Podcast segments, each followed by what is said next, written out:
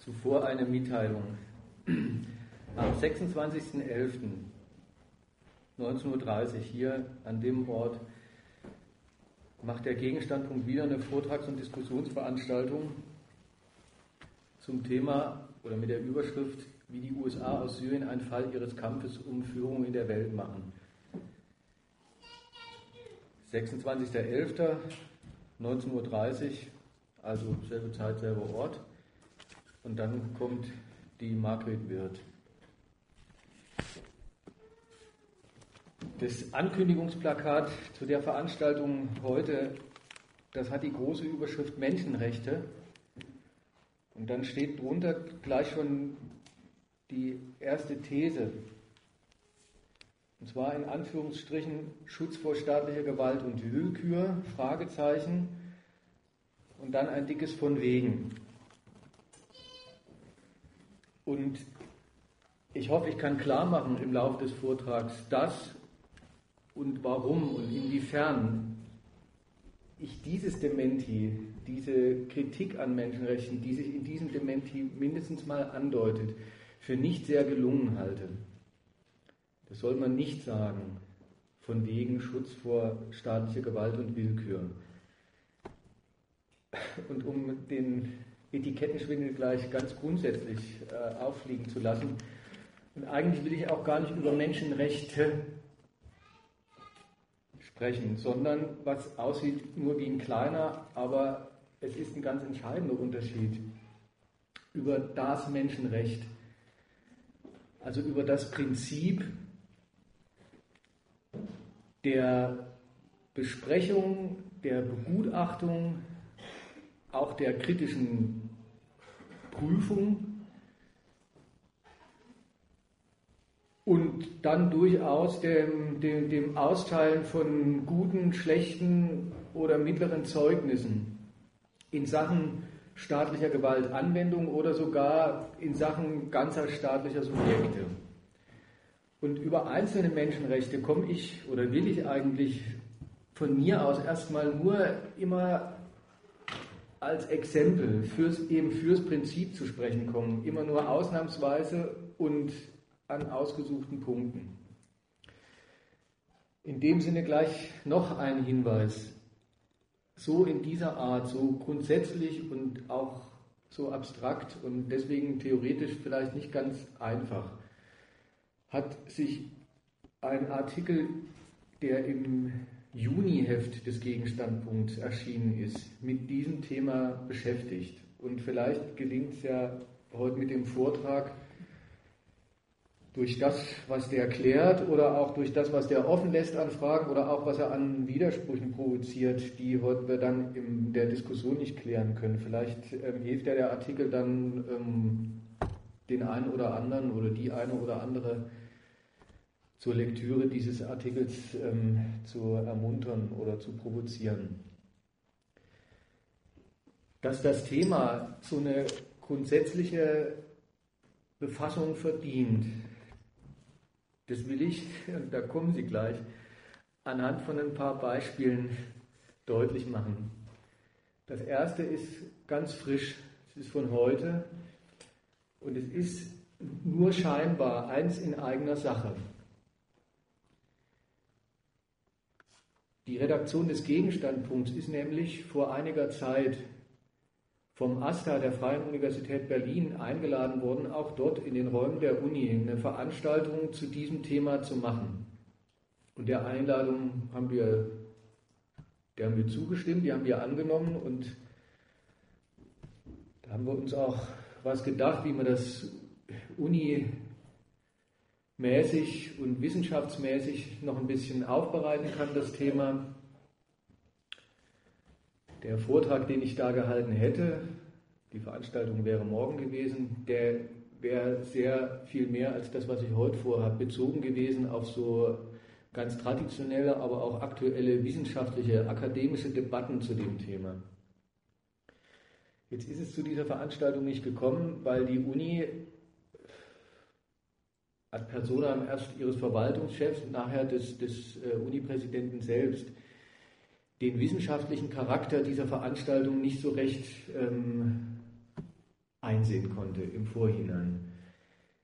Und dann hat man nochmal nachgelegt und gesagt, man wäre aber auch total gründlich und wird sich echt seriös auch mit den Theorien befassen, die da an der Freien Uni verbraten werden. Zum Beispiel von dem Professor Ladwig, ein ganz prominenter Vertreter der Debatte um Menschenwürde und Menschenrechte im, im, in der deutschen und europäischen akademischen Debatte, ein Verfechter des Prinzips von Tierrechten auch. Ähm, gut, jetzt ähm, haben Sie weiter gesagt, da, nein, das sehen Sie einfach nicht ein und ähm, da muss man das einfach erstmal so schulterzuckend zur Kenntnis nehmen, denkt man sich.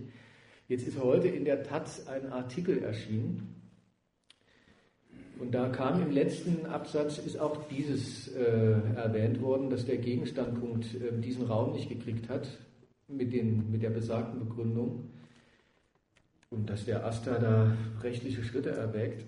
Aber vor allem, das hat schon viel mehr Raum eingenommen, äh, wurde da ausgebreitet, dass auch Gregor Gysi als Fraktionsführer und jetzt Opposition, Fraktionsführer der Linken und Oppositionsführer eine geplante Veranstaltung nicht hat wahrnehmen können, nämlich mit der, mit der Begründung, dass einzelne Parteien und Personen oder ihre Vertreter und also zur Darbietung ihrer allgemeinen politischen Meinungen keinen Raum an der Uni kriegen. Und das fand der AStA-Vertreter oder der Vertreter der SDS-Hochschulgruppe, weiß ich jetzt nicht mehr so genau, total ungerecht, weil eine Weile vorher der Bundesfinanzminister Schäuble an der FU reden durfte, eine Veranstaltung machen durfte, und zwar zum selben Thema. Da ging es um europäische, um, um Europapolitik. Und wenn man jetzt mal seine Enttäuschung ein bisschen beiseite lässt, mal dieses Beispiel nehmen. Der eine durfte das nicht machen, weil das wäre die Meinung eines, einer einzelnen Person oder Partei gewesen. Und der andere hat das gedurft, der Schäuble. Und wenn man mal davon ausgeht, der, die Unileitung, die, heißt ja schon freie Uni, die kennt sich aus mit Freiheit und mit Meinungsfreiheit und so. Und die werden schon wissen, was sie tun. Und der Präsident, der heißt, Peter, der heißt André Alt, ich habe mich gleich erkundigt, ist ein Literaturwissenschaftler, der, der hat Bücher geschrieben über Aufklärung und so. Also der muss es wissen. Wenn man mal davon ausgeht, dass die wissen, was sie tun, dann kann man mal Folgendes festhalten, das finde ich bemerkenswert. Anscheinend schließt die Praxis des Rechts auf Meinungsfreiheit von dem es heißt, es wäre ein Menschenrecht. Eine ganz grundsätzliche Scheidung, sagen wir mal, unter den Menschen, unter den Meinungsinhabern ein. Nämlich in welche, die eben eine Meinung haben und die dürfen sie dann da oder dort äußern und da oder dort nicht. Und welchen, die eben gar nicht einfach nur Meinungsinhaber sind, und so viel muss man ja zugestehen. Ein Schäuble ist ja auch was anderes als der Sie, also ich vom Gegenstandpunkt und erst recht als der Gysi von der Linkspartei. Denn was der sich denkt, ist ja wirklich mehr als eine Meinung. Offenbar ist das Recht auf Meinungsfreiheit, das entnehme ich einfach dieser Praxis, der berufenen Vertreter von Wissenschaft und Wissenschaftsverwaltung und sich darum kümmern, Wissenschafts- und Meinungsfreiheit. Offenbar ist Meinungsfreiheit überhaupt nicht so was wie ein großes gesellschaftliches Palaver und da sind irgendwie alle gleich und nachher einigt man sich, nach dem ganzen Palavern einigt man sich und dann ist es die zwanglos, der zwanglose Zwang des besseren Arguments, wie so ein Philosoph mal gesagt hat, dass der, der dann entscheidet, was gemacht wird oder nicht. Offenbar ist Meinungsfreiheit was ganz anderes, als was man sich der eine oder andere vielleicht, vielleicht jetzt enttäuschte Unimensch oder so, sich vorstellt, das ist sowas wie der Auftakt zu, ähm, da schaut man nach, was sich einer denkt und dann wird, wie gesagt, dann wird gesellschaftlich diskutiert über das, was ansteht, über das, was wichtig ist. Sondern sehr eindeutig ist die Menschheit geschieden, in die deren Standpunkt zählt, praktisch. Der Schäuble ist der Finanzminister und wenn der sich was über Zypern denkt, dann wird nachher am Ende ein EU-Beschluss draus. Und den großen Rest der Menschheit, die mit der Freiheit der Meinung dann auch auf die Freiheit der bloßen Meinung festgelegt sind. Wie das in eins geht damit oder damit gehen soll, dass das irgendwie ein, ein Recht ist, was die Menschennatur einfordert und einklagt. Das bleibt an der Stelle erstmal ein Rätsel. Halten wir das mal so weit fest. Ich komme im Laufe des Vortrags noch drauf. Ich glaube, es sollte sich auflösen. Anderes Beispiel, zweites Beispiel, auch von heute, andere Zeitung, nicht Taz, sondern FAZ, also Frankfurter Allgemeine Zeitung, war ein Artikel. Der Europäische Gerichtshof für Menschenrechte, der hat jetzt wieder, der hat ja immer viel zu tun, jetzt hat er wieder was entschieden, nämlich, ist ein bisschen kompliziert zu verstehen, nämlich, dass Russland, also die russische Regierung oder die russischen Justizbehörden nicht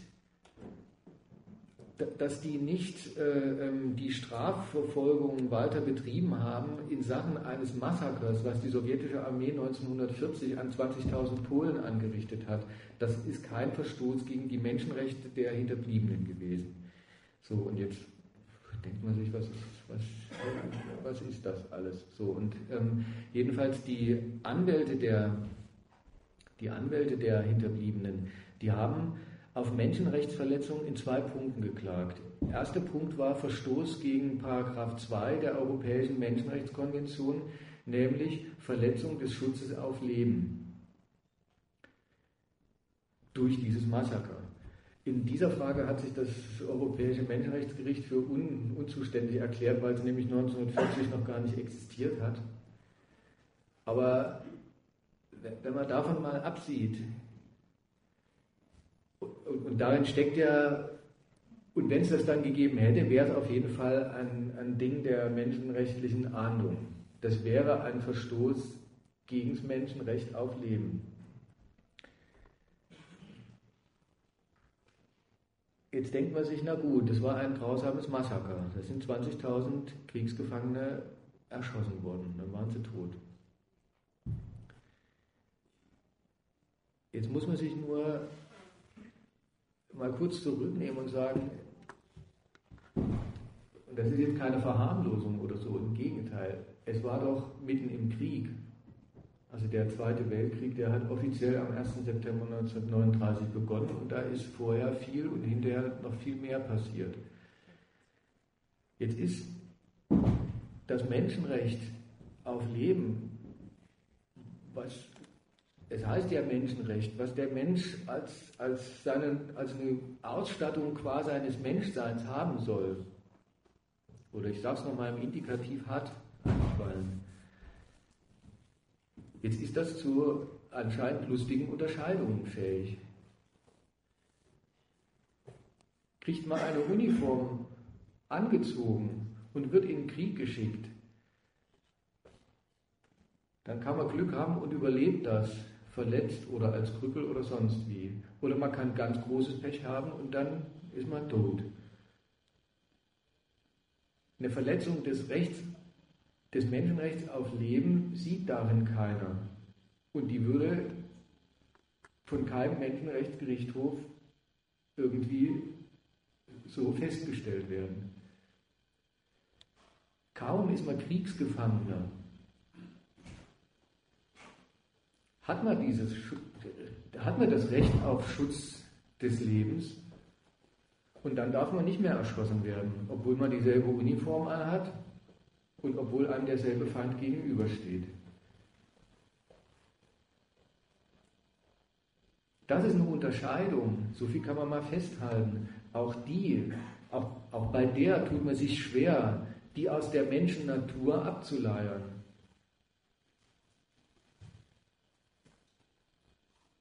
Und zugleich stellt man fest, also das ist negativ, aus der Natur kann sie nicht recht kommen.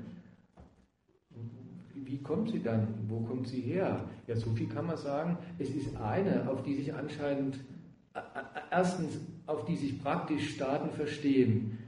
Das sind die sind die Leute, die so rumlaufen, in Uniform stecken und aufeinander hetzen. Die sind die befehlen, dass die sich gegenseitig umbringen sollen. Und das sind auch die, die dann irgendwelche Prozeduren dafür sich ausdenken und die praktizieren, sich sogar womöglich vertraglich darauf einigen, was mit einem Tropf zu passieren hat, der dann das zweifelhafte Glück hat, nicht erschossen zu werden vorher, sondern in Kriegsgefangenschaft beim Gegner zu geraten. Wieder oder stellt man fest, dass, das Schutz, dass dieses Schutzrecht des Lebens, das einerseits so ganz aus der Menschennatur oder ganz in der Menschennatur drinstecken soll, das ein, ein Ding ist, was die Staaten zu achten haben, was man sich vorstellen soll, was einem vorgestellt wird, als das ist aller staatlichen Praxis, aller staatlichen Machtausübung vorgängig, dass das zugleich total bezogen ist auf das, was Staatsgewalt immerzu mit den Leuten anstellt. Auch das ist erstmal ein Rätsel, wie, wie, wie, das, wie, wie das zusammengeht. Einerseits redet man ganz über den Menschen, so ganz der an für sich. Der hat nicht nur den Bedarf, sondern der hat sogar das Recht darauf, nicht nur den Bedarf danach, sondern sogar das Recht darauf, dass er lebt und nicht tot gemacht. Also ist man ist ganz beim Menschen und zugleich ist man ganz, ganz beim Staat. Eben ausweislich dieser Unterscheidung, ähm, wenn einer im staatlichen Auftrag loszieht und andere umbringt, dann geht es in Ordnung, solange bis der, ähm, bis der offiziell Kriegsgefangener ist. Ein großes Rätsel ist das erstmal. Ein Zynismus sowieso. Aber eben auch ein Rätsel was da eigentlich diese Menschennatur sein soll oder was sie ist und wie man sich die denken soll. Na gut. Drittes und letztes Beispiel, einstweilen. Vor einem reichlichen Monat oder sowas war Peter Decker hier, ein, Kollege vom, vom Gegenstandpunkt, aus der Gegenstandpunktredaktion und hat einen Vortrag über demokratische Wahlen gehalten. Und ähm, wenn er das gesagt hat, was wir vorher besprochen haben, dass er sagen soll, dann war das wahrscheinlich ziemlich viel Kritik an dem Zeug. Man kann über Wahlen auch ganz anders reden. Man kann nämlich, das ähm, stammt jetzt von Georg Wilhelm Busch, so ein Kenner der Menschennatur, der im Nebenjob früher mal amerikanischer Präsident war. Der hat also über Wahlen erstens gesagt, dass sie ein Geschenk des lieben Gottes an die Menschen sind, und zwar an jeden Menschen, egal wo auf der Welt, das niemandem vorenthalten werden darf. Und dann hat er, dann hat er in dieser Rede, das war seine Antrittsrede zu seiner zweiten Präsidentschaft, noch dazu gesagt, in diesem Zusammenhang, über alle Generationen hinweg haben wir den Imperativ menschlicher Selbstbestimmung und Selbstverwaltung verkündet, weil niemand als Gebieter geboren ist und niemand verdient hat, Sklave zu sein. Und das ist, ein, das ist halt so seine Art, wie er sagt, und deswegen sind Wahlen ein, ein großes Menschenrecht und so. Das eine ist, vielleicht ist es heute nicht mehr jedem gewärtig, gegenwärtig, ähm, das war damals die Begleitmusik, das war damals die, die Begründung für diesen Feuerzauber, den die Amerikaner in Afghanistan und in Irak und sonst wo auf der Welt ähm, ver, verbreitet haben. Also war eine der Arten, ähm, den, den Krieg ähm, gegen den Terror ähm, zu begründen. Es ist, so, es ist so klar, wenn der das sagt, Wahlen, das ist ein, so ein absolut so ein innate right, wie er sich an anderer Stelle ausgedrückt hat, ein eingeborenes Recht des Menschen dann kündigt er damit an, dass die Amis mit, aber mit äh, Feuer und Schwert ähm, bereit sind, das überall auf der Welt zu verbreiten. Gut, das ist mal das eine. Aber auch davon mal abgesehen, jetzt, wenn man das mal für sich nimmt, wählen als Recht, das aus, ganz aus der Menschennatur kommt, hat man eigentlich schon wieder dieselbe verrückte Doppeltheit, dieselbe verrückte Zwittrigkeit, dass man einerseits, ja, man soll sich vorstellen, als ähm, das hat der Mensch, das, das ist ein Recht, das meldet jeder Mensch als Individuum quasi noch, bevor er sich denkt, und die Gattung als Ganze an und Staaten hätten dem im Prinzip Folge zu leisten. Also ist man ganz beim Menschen und dem, was ihm frommt und was er gebietet. Und darin, darin ist die Gattung die Gattung und jeder Mensch gleich. Und zugleich, wenn man sich kurz fragt, was man über Wahlen weiß, und da mache ich jetzt keine große Theorie drüber, aber was man weiß, ist doch Folgendes, das wird ja niemand abstreiten, bestreiten können. Wahlen leben und zwar im Vorhinein, während sie stattfinden und im Nachhinein von einer Scheidung der Menschheit, wie sie gründlicher nicht geht. Wenn es nicht ein paar gibt, die, den, die der Menschenrasse, der Menschengattung überhaupt etwas zur Wahl stellen, dann wüsste der normale, äh, dann wüsste der normale Homo sapiens, dann hätte er nichts zu wählen, der normale Homo sapiens. Wenn die ihm nicht sagen würden, links und dann zwei Ecken rechts geht's zum Wahllokal, haben wir für dich eingerichtet. Und Zettel haben wir auch schon vorgedruckt. Und du musst nichts weiter machen, als mach da dein Kreuz oder dort. Der wüsste nicht, wo und was er wählen soll, wüsste gar nicht, wann sie stattfinden. Überwacht werden die Wahlen vom Staat. Der darauf aufpasst, dass keiner, ach, dass jeder den, den, den richtigen Zettel in den richtigen Schlitz steckt und was kommt raus bei Wahlen. Auch das ist keine Theorie, sondern da zitiere ich jetzt wirklich bloß einen Fakt, ist schon wieder dieselbe Scheidung. Das, was der Mensch dann, was dann, was er dann zu was es bringt, der Mensch als Ganzer, ist wieder gar nicht der Mensch als Ganze, sondern wieder die Scheidung, in welche die die Macht haben, die dazu gewählt sind, sie auszuüben und welche die gehorchen müssen. Es ist, so könnte man alle Beispiele durchgehen. Es ist ein bisschen, also es ist schräg, sie verweisen alle darauf, dass dass irgendwas krumm sein muss an dem Prinzip, an der, an der Vorstellung allgemein, der Mensch wäre der Träger von Rechten, die er dem Staat präsentiert und der müsste sie anerkennen und wenn er das tut, ist es in Ordnung und wenn nicht, dann nicht. Und deswegen will ich jetzt eben gar nicht weiter an diesen einzelnen Dingern rumrechnen, sondern mich dem Prinzip mal widmen.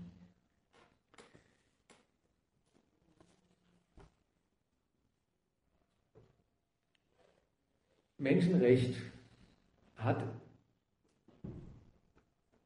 nach beiden Seiten einen, einen sehr guten Ruf, den ich kaputt machen will nach Kräften. Und zwar das Menschending vorne dran, das Bestimmungswort wie das Grundwort Recht.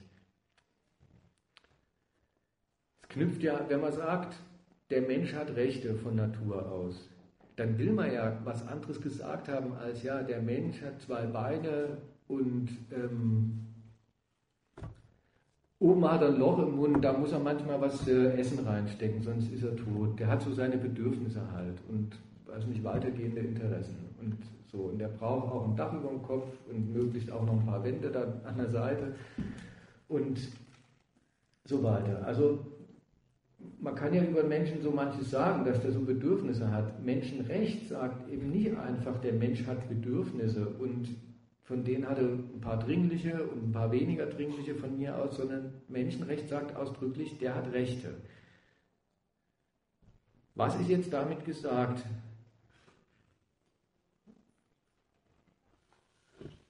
Was ist damit, welche Vorstellung ist damit unterbreitet? Eins ist klar, es bezieht sich auf das, was, was jeder kennt und wie jeder das Recht kennt. Recht, wie es wirklich kennt. Also wie gibt es Recht? Was, was, ist, was ist gesagt, wenn man Recht sagt? Und erstmal der, dem, der, der erste Anlauf ist, kann sich jeder überprüfen, wenn ich frage, was ist Recht, gerät man ins Grübeln. Wenn ich euch fragen würde, welche Rechte habt ihr so?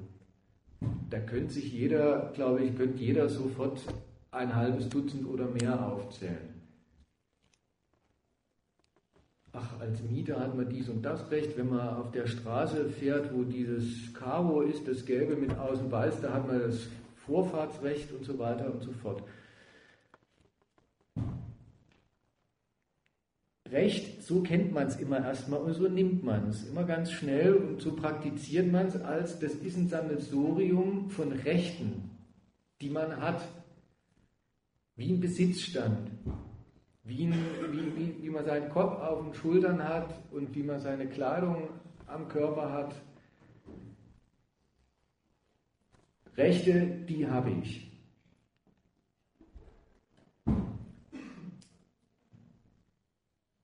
Und so führen sich die Leute auch auf.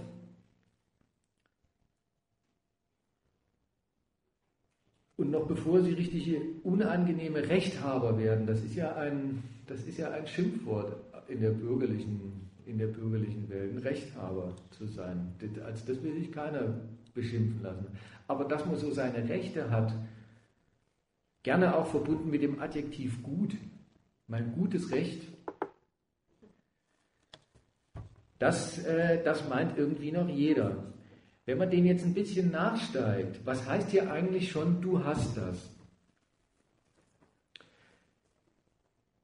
Oder vielleicht noch vorher, worin besteht denn das, von dem du sagst, dass du es hast? So wie du, dein, wie du dein Fahrrad womöglich an der Hauswand stehen hast. Was soll denn das heißen, du hast ein Recht? Da stellt man fest, das ist eigentlich weniger etwas, was man hat,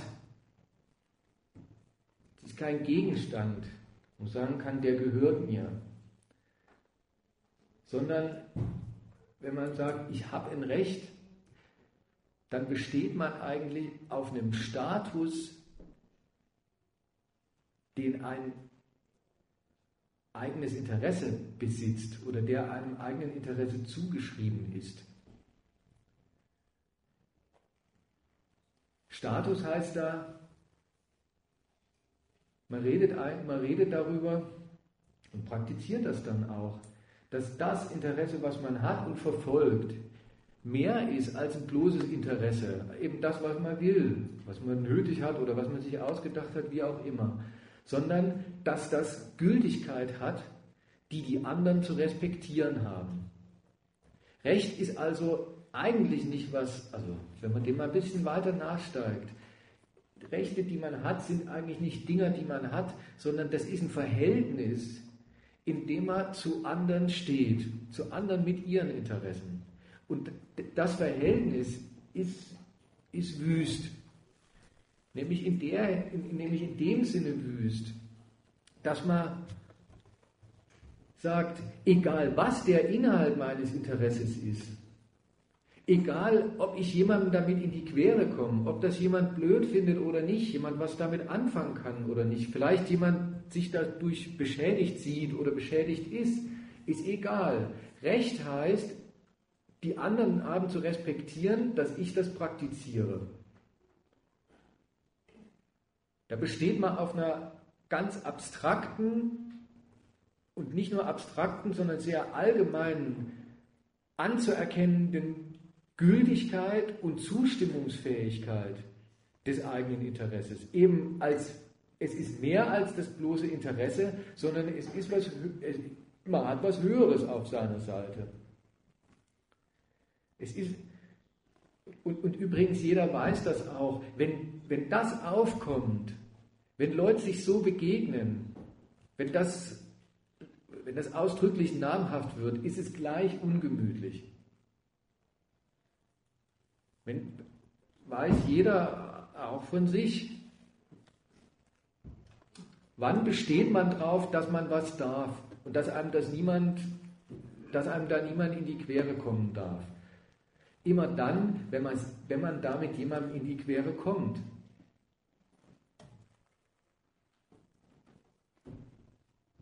Ich frage mich zweimal am Tag, ob diese Kirche, die neben meinem Haus steht, wirklich so laut läuten darf. Ja, darf die. Dass ich mich frage, also das ist keine, gut, die Frage, die hat sich nun mal beantwortet, aber man merkt, ähm, darf der das? Die Frage kommt auf, wenn man sich geschädigt sieht. Umgekehrt, sich selber in die Pose werfen, ich darf's, ich hab's erlaubt. Was heißt hier schon, ich will? Ich will nicht nur, sondern ich darf. Gib den anderen was zu schlucken. Klar, und zwar immer dann, wenn die anmelden, kannst du nicht mal ein bisschen halblang machen.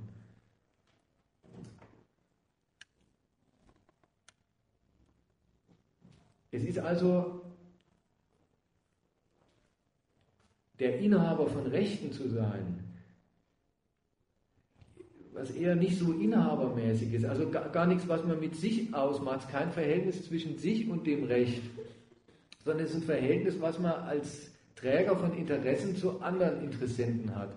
Und eben das, eben dieses ungute Verhältnis der abstrakten Durchsetzung, der Rücksichtslosigkeit, des sich nicht drum kümmern müssen, was man bei anderen anrichtet, eben weil man selbst den Status bei sich weiß. Bei mir ist es mehr als ein bloßes Interesse. Ich habe was Höheres auf meiner Seite, eben das Recht. Und wenn man jetzt noch ein bisschen weiter da drin rumbohrt, Und das ist wahrscheinlich auch kein ganz schwerer Gedanke. Dann stellt man fest, dann stellt man fest, weiß irgendwie ja auch jeder. In die Pose werfen, dass ich habe mit meinem Willen eben mehr als meinen bloßen Willen, ich, ich ich praktiziere einen höheren, nämlich eben das Recht. Ich habe das Recht auf meiner Seite. Das kann man sich einbilden, so sehr wie man mag. Da kann man penetrant seiner Umwelt mit auf den Geist gehen, so sehr wie man mag. Ob man damit durchkommt, ist keine Frage dessen, wie sehr man sich das einbildet, sondern das ist vollständig eine Frage dessen, wie sehr man wenn es hart auf hart kommt, die staatliche Rechtsprechung auf seiner Seite hat. Weiß auch jeder, wenn spätestens dann, wenn es Interessen oder eben Rechtskollisionen gibt, wen man, wen man anrufen muss. Wer da das letzte Wort hat.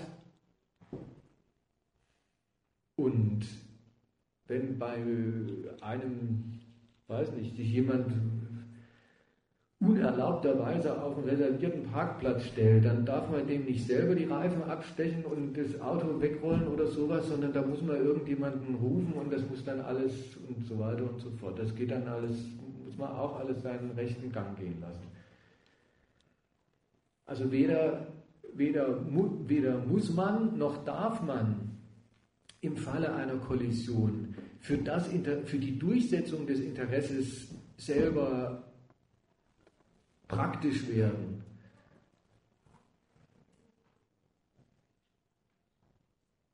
dem man gerade den Status zuspricht, das ist mein Recht. Sondern das ist eine Frage der staatlichen Gewalt. Und letztlich, mal von so Läppischkeiten abgesehen, wie so Parkstreitereien und so Krampf, so Nachbarschaftsmist. Aber letztlich auch da kann man überhaupt, man mag sich oder dem eigenen Interesse diesen, diesen, diesen Status des Rechts, des höheren Willens zusprechen, dass, dass ein Interesse diesen Status wirklich hat, dafür sorgt kein Interesse von sich aus sondern das ist etwas, was pur dann eine Sache der staatlichen Gewalt ist. Nur deshalb kommt es auf die überhaupt so an in allen Rechtsstreitigkeiten. Also die ist es, die überlegene staatliche Gewalt, das staatliche Gewaltmonopol. Ist es, dass Interessen den Status erlaubt oder auch verboten zuerkennt.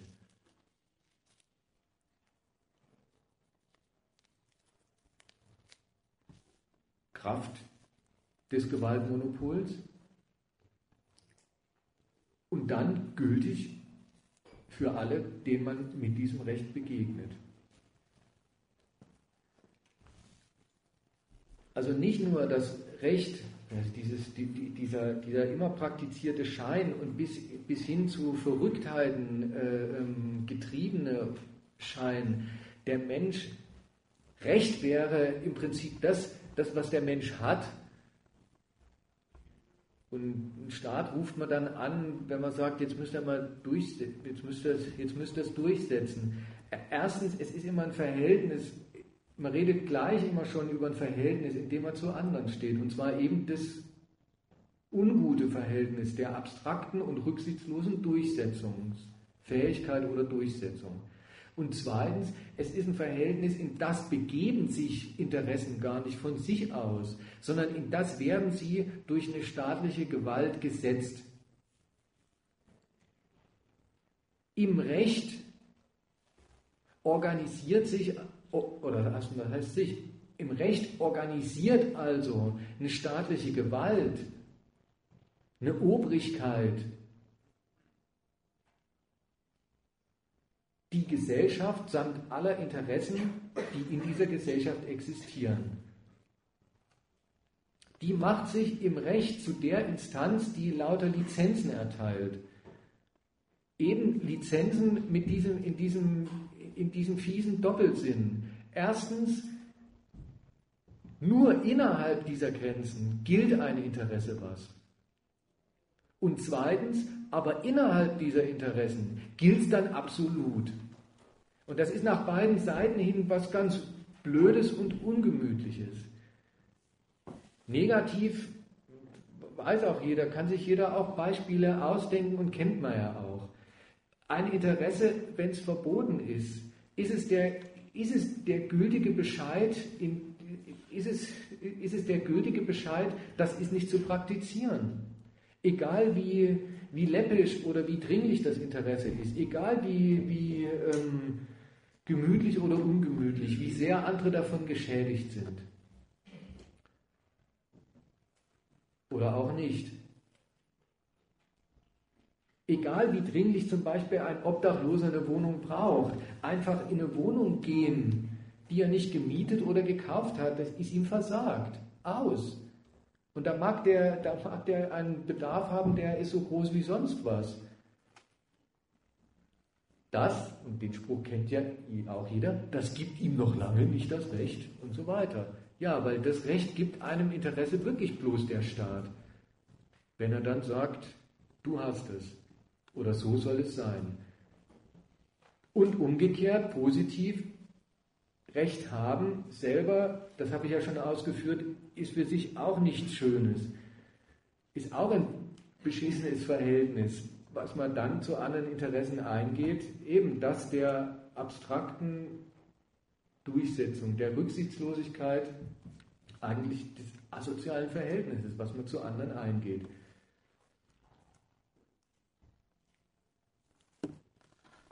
Das ist also Recht.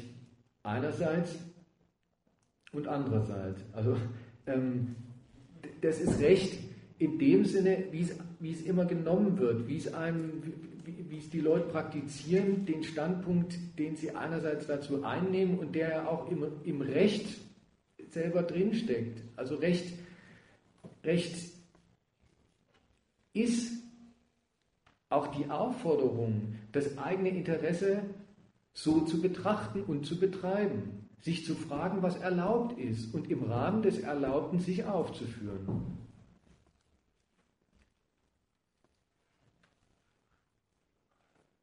Darin und so, das ist jetzt das andere Seite, ist es die Art und Weise, wie eine Herrschaft, wie, wie die Obrigkeit das staatliche Gewaltmonopol über die Gesellschaft regiert.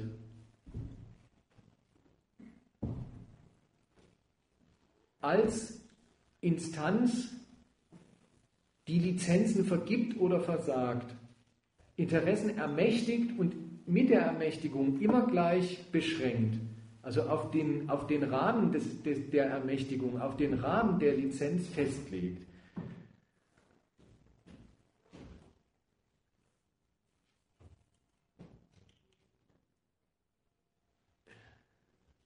Das ist also Recht, nichts Schönes.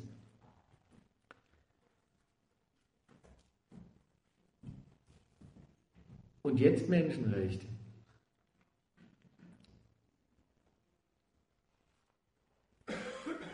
Wie macht das weiter oder wie knüpft das an das an? Ja, es knüpft an diesen beiden Momenten von Recht an. Es spinnt an diesen beiden Momenten weiter. Jetzt habe ich eben gesagt, Recht, das ist die Art und Weise, wie eine Herrscher, wie, wie, wie ein modernes staatliches Gewaltmonopol die Gesellschaft regiert, indem es nach indem es, das Gewaltmonopol, ja, indem es nach, seiner, nach seinen Kalkulationen Lizenzen erteilt, auch korrigiert und so weiter und so fort, neues Recht setzt und den Rest der Gesellschaft darauf verpflichtet. Und muss man richtig sagen, rumzulaufen und zu sagen, ich habe Rechte, das kann man ja mal jetzt als Resümee, als Resümee festhalten. Ich habe Rechte, ich bin ein Inhaber von Rechten. Das ist also was ganz Schäbiges, so viel sollte klar geworden sein. Weil der Sache nach redet man eigentlich darüber, dass man, das eigene, dass man alle eigenen Interessen diesem Prinzip diesem obrigkeitlich gesetzten Regelwerk und dem, dem Prinzip seiner abstrakten Gültigkeit subsumiert.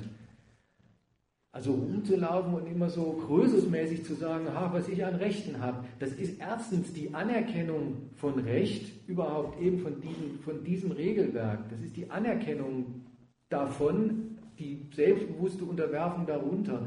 Und damit ist es die Anerkennung eben der Herrschaft die die Instanz dieses Rechts ist, die die Quelle dieser rechtlichen Erlaubnisse und Verbote ist. Es ist die Anerkennung dieser Herrschaft.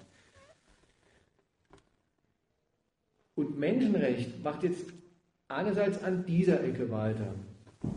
Und jetzt nehme ich mal als Frage und stellt die große Frage, hat diese Instanz eigentlich diese Anerkennung verdient?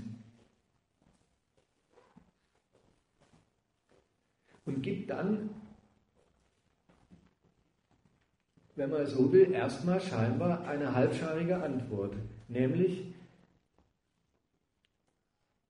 kommt drauf an.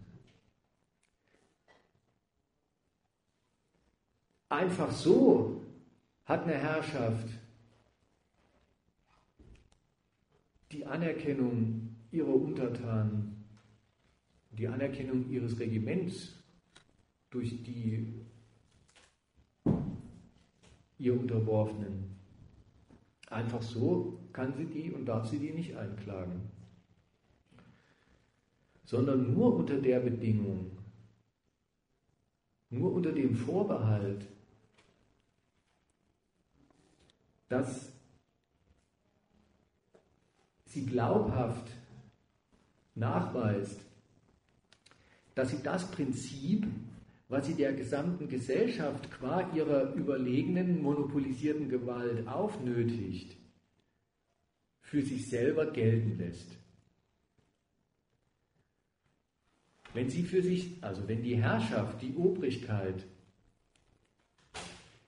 für sich und damit, wenn man so will, gegen sich selber gelten lässt, dass sie auch nicht einfach qua der Macht, die sie hat, qua der Freiheit, die sie aufgrund ihres Gewaltmonopols hat, handeln und eben herrschen darf, sondern dass sie das bloß im Rahmen dessen tun darf, was ihr, was ihr selber an Rechten gesetzt ist. Durch wen? Durch den Menschen.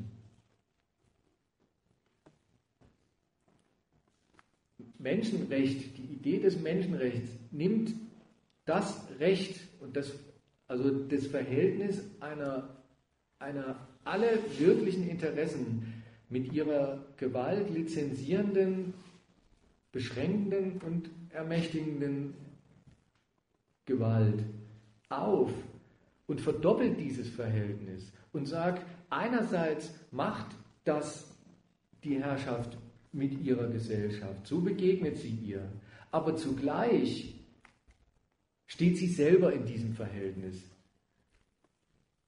Zugleich steht sie, und das ist dann quasi genau umgekehrt, Zugleich muss sie den Menschen anerkennen, als er ist Instanz von Recht. Er hat, erstmal so rum, er hat Rechte, die kommen gar nicht einfach, die kommen, die kommen eben nicht daher, dass die Staatsgewalt sie gewährt. Das sind Rechte, die hat er ganz getrennt und ausdrücklich vor jeder staatlichen Gewalt. Und das sind Rechte, die muss die staatliche Herrschaft achten. Die darf sie nicht übertreten. Also die Verabsolutierung dieser Idee, die wirklich wie, wie ein Alltags, wie, wie das Alltagsbewusstsein ist, des, des normalen rechtlich denkenden und handelnden Bürgers. Der Mensch hat Rechte. Das ist wie die Verabsolutierung davon, das, ja, mag sein, dass ich das, diese Einbildung, man hat Recht, das wäre ein Besitzstand und der Staat wäre nur dazu da, sie dann auch zu verwirklichen. Das mag sein, dass ich das, diese Erfahrung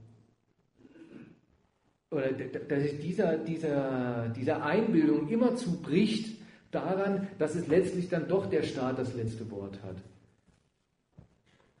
Aber es gibt Ganz grundsätzlich mal und von allen Erfahrungen abgesehen, gibt und gilt doch das Prinzip, dass letztlich Recht das ist, was der Mensch hat und der Staat bloß exekutiert. Und in dieser Verabsolutierung des Menschen als Rechte, als Rechtehaber, als Rechthaber oder als Rechtsinhaber wird er zugleich verwandelt ideell in Rechtsinstanz. Also er ist es, der sagt, aus ihm heraus kommt Recht. Er setzt Recht. Er setzt Vorschriften. Er, setzt, er, er, er vergibt Lizenzen. In dem Doppelsinn der Erlaubnis und der Beschränkung. Und zwar für wen gilt dann diese Lizenz? Für die Staatsgewalt. Menschenrecht ist diese Idee, dass ausgerechnet Herrschaft, also das, was überhaupt die einzige Quelle, die einzige wirkliche Instanz von Recht ist und wie man es ja auch immer nur kennt, dass ausgerechnet die und ausgerechnet darin, dass sie herrscht, dann doch selber bloß ein Derivat, also ein Abkömmling, eine, wenn man so will, eine Anwendung dieses Prinzips sein soll. Herrschaft darf auch nicht alles. Ausgerechnet herrschen. Ausgerechnet die Ausübung von dann eben rechtlich sich in lauter Gesetze gießender Befehlsgewalt über die Gesellschaft soll man sich vorstellen als Dienst nach Vorschrift. Was für eine Vorschrift? Ja, die Vorschrift, die, die, die der Mensch in seiner Gattungsnatur der Herrschaft macht.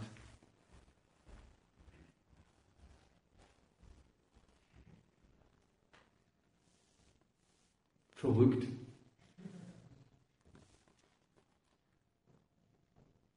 Die Verrücktheit kann man sich auch noch mal so klar machen, wenn man, wenn man dem gefolgt ist, bis zu dem Punkt.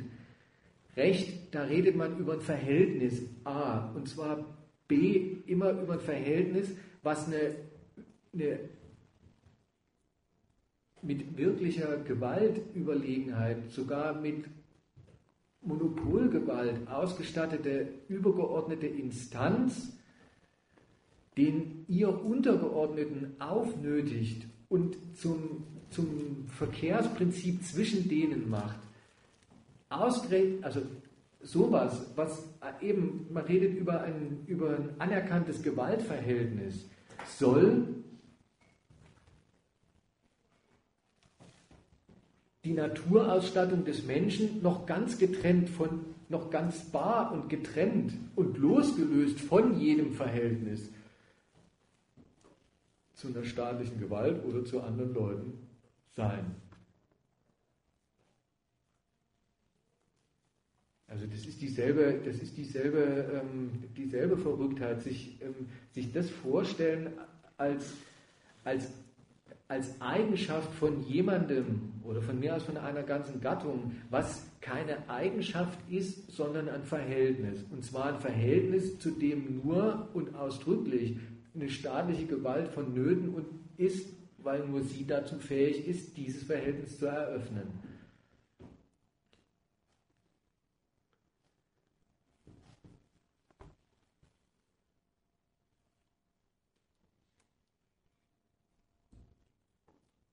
Jetzt ist es, jetzt habe ich gesagt, die Antwort, die kommt so halbscharig daher, ob eine, ob eine Herrschaft überhaupt verdient hat, als das, eben als Herrschaft anerkannt zu sein. Und das Menschenrecht sagt, naja, kommt schwer drauf an. Aber in diesem kommt schwer drauf an, also in diesem Vorbehalt, in diesem menschenrechtlichen, steckt genau die Umkehrung von Vorbehalt. Weil der, der Vorbehalt, der genau derselben Logik, dieser, dieser, dieser vorgestellte über- bzw. vorstaatliche Rechtsvorbehalt, weil der ja derselben Logik folgt, wie Recht auch. Also das Menschenrecht merkt er, das ist genau dem Recht nachkonstruiert, was es wirklich gibt, nur eben mit verteilten Rollen. Das heißt dann aber auch, wenn eine Herrschaft sagt, ich mache nicht einfach das, was ich will und was ich kann, sondern nur das, was ich darf, dann steckt in dem Vorbehalt zugleich die totale Verabsolutierung. So wie ja schon beim normalen Recht, worauf ich ja so ein bisschen rumgeritten bin, der Rechtsvorbehalt immer die beiden Seiten hat, klar, ein Interesse gilt nur im Rahmen des Erlaubten, aber im Rahmen des Erlaubten gilt es absolut. Und da gilt es bar jeder Rücksicht auf irgendeinen wie auch immer gearteten Einwand. So verabsolutiert sich dann auch eine Staatsgewalt mit dem Verweis auf Menschenrecht. Verabsolutiert sich moralisch dadurch, dass sie sagt, ich stelle mich unter den Rechtsvorbehalt, den mir die Menschennatur eröffnet. Ich erkenne das an, dass ich nicht alles darf, was ich will, sondern nur das, was mir die Menschennatur erlaubt. Aber das darf ich dann auch. Gegen das ist kein Einspruch eigentlich dann mehr beachtenswert.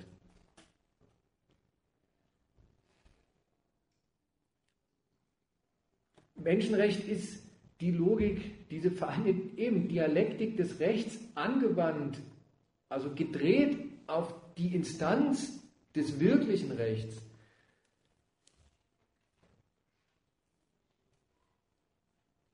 Und damit die Verabsolutierung dessen, was sie tut. Sie ist die Relativierung am menschenrechtlich Erlaubten. Aber insofern sie sich ans menschenrechtlich Erlaubte hält, ist es absolut in Ordnung, was sie da tut. Was kriegt sie erlaubt? Ja, im Unterschied zum normalen Menschen nichts arbeiten oder parken oder wohnen, sondern es herrschen. Na gut.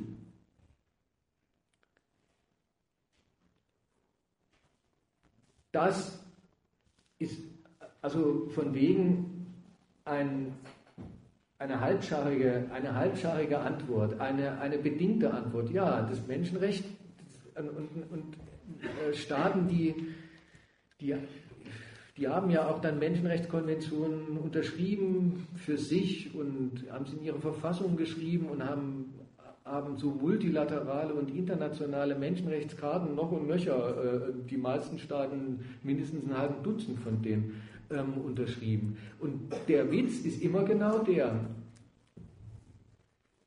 Das bleibt übrig von der großartigen ähm, Staatsgewalt darf nicht alles.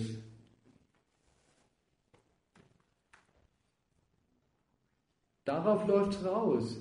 Ja, aber das darf sie dann auch.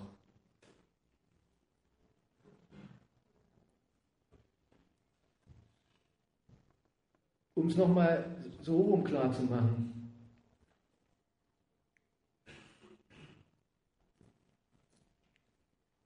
Worüber redet man hier? Man redet also darüber, dass eine Staatsgewalt sich legitimiert damit. Jetzt kann man in vielerlei Weise über, über Staat reden oder nachdenken. Man kann sich fragen, warum macht er dies und das. Und ach, da, da kann man auf so manches kommen. Womöglich hat das was, hat das was mit kapitalistischer Konkurrenz ums Eigentum oder so zu tun. Man kann auch wie ein schlechter Syntaxtheoretiker die Weglassprobe machen und sich fragen, wo wäre die Welt ohne Staat? Und da käme dann, gibt es ja so, gibt, kommt man dann drauf, dann würden alle bei Rot über die Ampel laufen. Und dann erklärt man Staat aus dem, was wäre, wenn er nicht da wäre.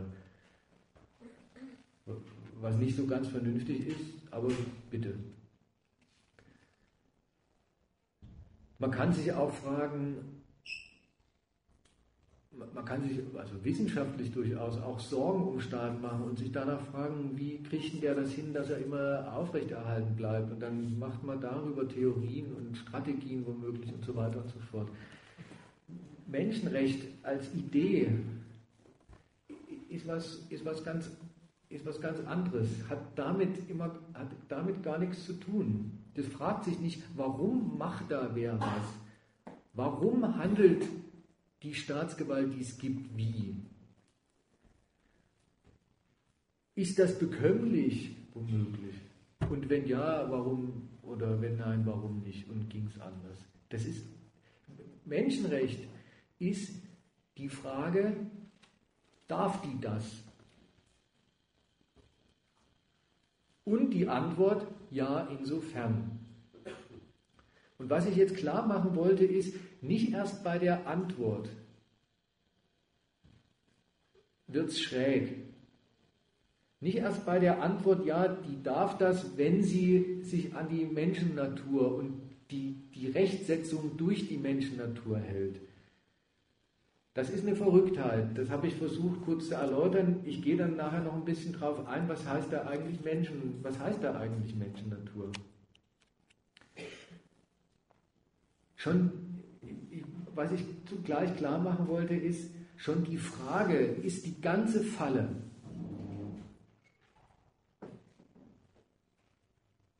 wenn, sich, wenn Staaten und ihre Vertreter sich hinstellen und die, die Deutschen haben es jetzt wirklich, die, die haben es echt dick im Moment mit dem, mit dem Präsidenten, ja, ähm, den, den Deutschland hat im Moment, der Gauck, der redet eigentlich über nichts anderes.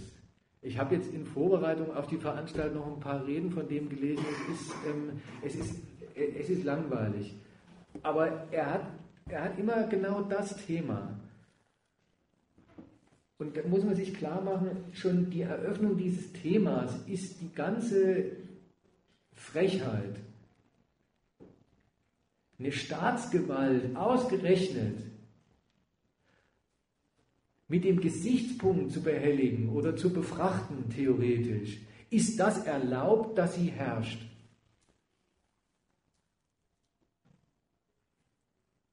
Nicht, was tut sie? Nicht, warum leidet, warum geht so viel an Interessen baden?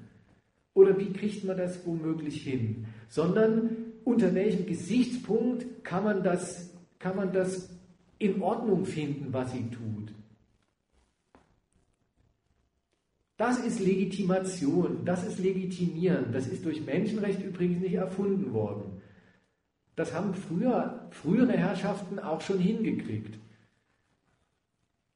Ohne Probleme. Da ging es dann so, ähm, ihr könnt mich oder ihr sollt mich in Ordnung finden, weil ich bin nicht bloß der König, der die ganz finsteren Landsknechte auf seiner Seite hat und jedem, jeden Moris lehrt, der, der ausbüchsen will, sondern ich bin eigentlich vom lieben Gott gesandt oder mindestens mal über den Umweg Papst oder was ähm, gesegnet. Und manche Herrscher leiten sich ja direkt dann stammbaummäßig aus dem islamischen Propheten ab oder so, gibt es auch heute noch. Das, da da, da findet dann jeder leicht zu entdecken, dass es doch bloß Legitimation ist.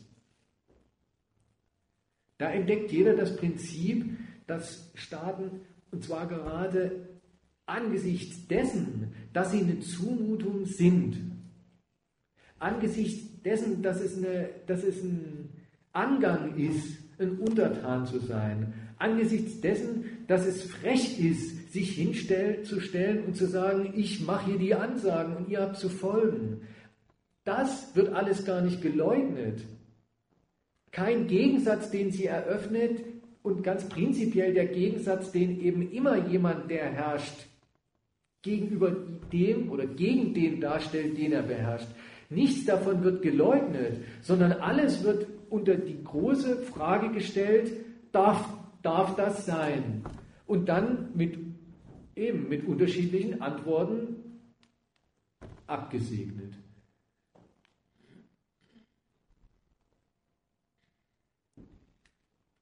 Mal der erste Hinweis, ich habe vorhin gesagt, Schutz vor staatlicher Gewalt und Willkür, Fragezeichen, von wegen, ja, ist deswegen schon nicht ganz so gut, weil auch das Menschenrecht, die Menschenrechtslehre, wenn man so will, überhaupt nicht verspricht, dass der Mensch, so der Staat sich ans Menschenrecht hält, vor staatlicher Gewalt geschützt wird. Damit hat es Menschenrecht nicht. Menschenrecht stellt die Frage, Geht die Gewalt in Ordnung, die es gibt? Und was heißt da dieses geht es in Ordnung? Was ist, also nochmal, was ist, was ist die geistige Übung des Legitimierens? Das ist ausdrücklich unter Abhaken aller Härten, unter Abhaken, unter Anerkennung aller Gegensätze, die es gibt, und aller Zumutungen, die eine Staatsgewalt ihren Leuten bereitet. Die Suche und dann das Finden, und das ist dann natürlich immer ein Erfinden eines von den wirklichen Zwecken getrennten, höheren Gesichtspunkts, unter dem man das Wirken der Herrschaft und damit die Herrschaft selbst in Ordnung finden kann. Ein höherer Gesichtspunkt, der von allen Gegensätzen, auch allen geschädigten Interessen getrennten Zustimmungsfähigkeit. Das ist Legitimation. Das ist sie ganz allgemein und das ist sie eben auch in dem Falle der Legitimation qua Menschenrecht.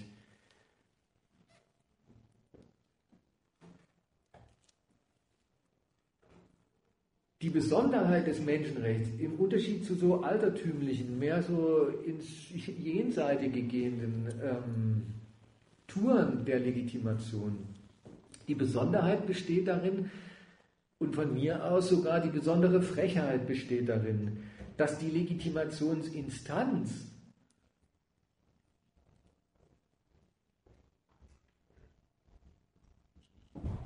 der Untertan selbst ist.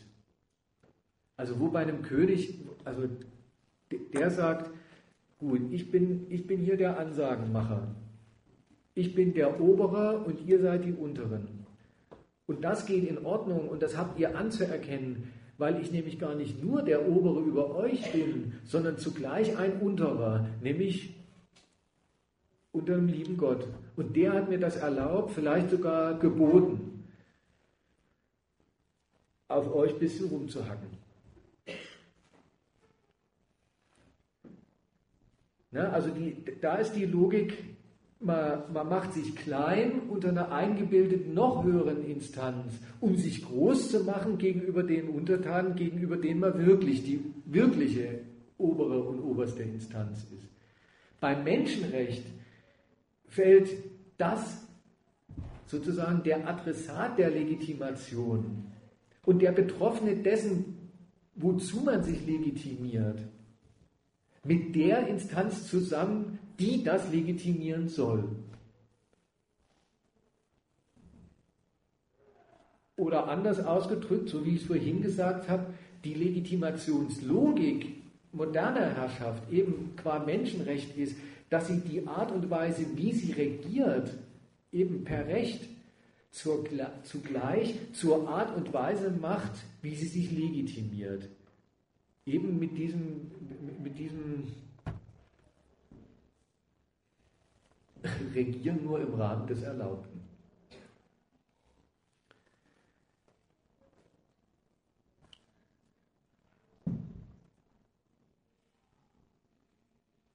Es ist also klar, die schützt natürlich vor gar nichts. Wie gesagt, vor, vor staatlicher Gewalt will auch das Menschenrecht gar nicht schützen, sondern staatliche Gewalt erklärt das Menschenrecht zu einer Frage der Legitimiertheit und beantwortet sie dann eben doch recht eindeutig. Ja, ja, insofern der Staat sich dazu bekennt, dass der Mensch eigentlich die letzte Instanz von Recht ihm gegenüber ist. Insofern ist sein staatliches Handeln legitim. Also absolute, absolut zustimmungsfähig und gibt es keinen gültigen moralischen Einwand dagegen. Zum Schluss noch,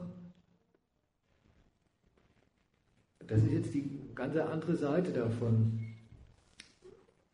Jetzt habe ich eben gesagt, der Mensch kommt also doppelt vor in dieser Legitimationsarie, die der Staat singt.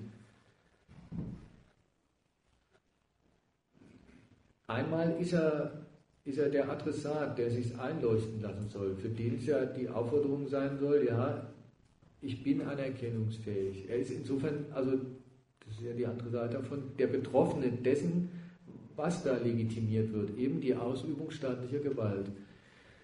Zugleich ist er die Instanz, auf die sich der Staat in seiner Legitimation beruft. Und wie soll man sich den Menschen in dieser zweiten Rolle jetzt denken? Wie ist er zu denken? Wie ist er, wie ist er gedacht in der Idee des Menschenrechts? Also der, der, der der Mensch als Quelle, als Grundlage und Quelle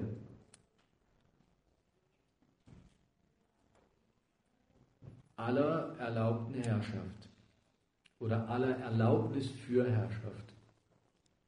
Gut, jetzt kann man da sich im ersten Schritt mal negativ nähern. Ja, der, der Mensch, so wie er geht und steht, oder wie er hier rumsitzt, der wird es schon nicht sein. Weil mit seinem, mit seinem, was er halt so ausmacht, mit seiner Physis und seinen Bedürfnissen und seinen Interessen und sonst wie, ist man ja eindeutig einsortiert in das Regelwerk, was jetzt nicht in menschenrechtlicher Vorstellung für einen Staat gilt, sondern in das Regelwerk, was der Staat für alle wirklichen Menschen wirklich gültig macht. Also mit keinem besonderen Interesse, was man so hat, ist man zitationsfähig sozusagen als Quelle und Berufungsinstanz und tut auch keinen Staat. Und ähm, man soll auch nicht versuchen, einen Staat daran zu blamieren, dass einem 3,50 Euro fehlen, immer am Ende der Woche. Ähm, das, äh, auf, auf das beruft sich niemand. Was bleibt übrig vom Menschen, wenn, wenn man wenn klar ist, mit allen wirklichen Interessen, die er hat, mit allen wirklichen Willensinhalten, die ihn so umtreiben, fällt er ganz in die Rolle des, er, er ist der Herrschaft unterworfen und er hat für sich die rechtlichen Regelungen anzuerkennen. Wenn das alles nicht ist, aber trotzdem der Mensch laut menschenrechtlicher Vorstellung gilt als, das ist die das ist die Instanz des Rechts, was der Staat zu achten hat. Das ist für den Staat selber der obere Wille, der, der höhere Wille. Der Mensch als Träger des höheren Willens, das der Staat zu beachten hat. Wie ist da dieser Mensch bestimmt? Da muss man wirklich sagen, da hat er dann keinen anderen Inhalt mehr, als dass er eben einen Willen hat, der diese unbedingte Achtung beanspruchen kann und beansprucht.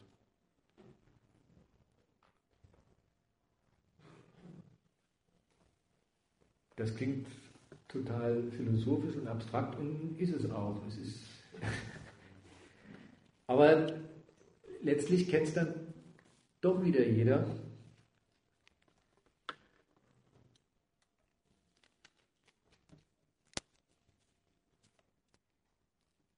Zum Beispiel in der Form,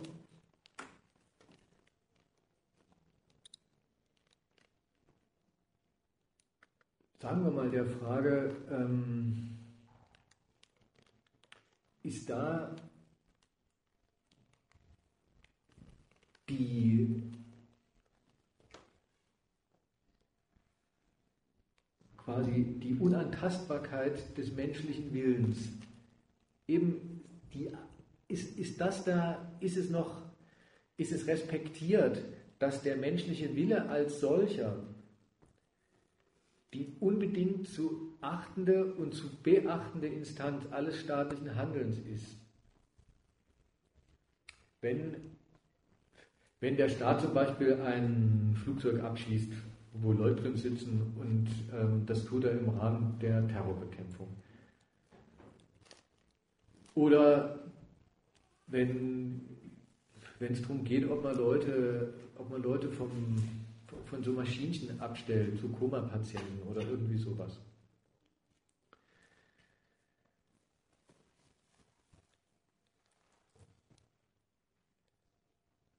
An diesen, an diesen Grenzpunkten, ne, an diesen Extremfällen, da, da, da, da tritt das Prinzip immer so in, in, in Reinform, in, in Reinform raus. Und das Prinzip besagt, das, was der Staat achtet am Menschen, als das, da, hat er, da findet er als Staat eine Grenze, das darf er, da, da, und, und nicht nur eine Grenze, sondern das setzt ihm als Staat selber Pflichten. Und zwar erstmal die ganz abstrakte Pflicht der Achtung. Das ist für ihn unhintergehbar, für die oberste Gewalt. Wenn man sich ähm, dann, ähm, wenn man sich fragt, was, was ist das, dann bleibt tatsächlich nur das übrig. Der Mensch eben, und da wird es dann etwas zirkulär, als autonomes Subjekt, dessen Subjektsautonomie überhaupt nur noch den Inhalt hat, oder eben den Inhalt hat, dass der Staat sie zu achten hat.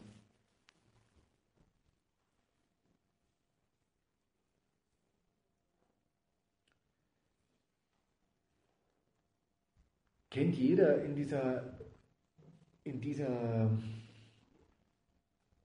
wahrscheinlich jeder, in dieser, vom, also das Verfassungs, das Bundesverfassungsgericht hat das vor Jahren mal auf so eine ganz, auf diese ganz griffige Objektsformel heruntergebracht. Und heruntergebracht wirklich, oder eben herausgestellt. Nämlich, Objektsformel heißt, alles staatliche Handeln hat immer zu beachten, dass der Mensch niemals zum bloßen Objekt staatlichen Handelns gemacht werden darf, sondern der Staat muss immer und nur dann ist das, was er tut, legitim, also unbedingt zustimmungsfähig. Der Staat muss immer beachten, dass es mit Subjekten zu tun hat, die er nicht seiner Subjektivität berauben darf.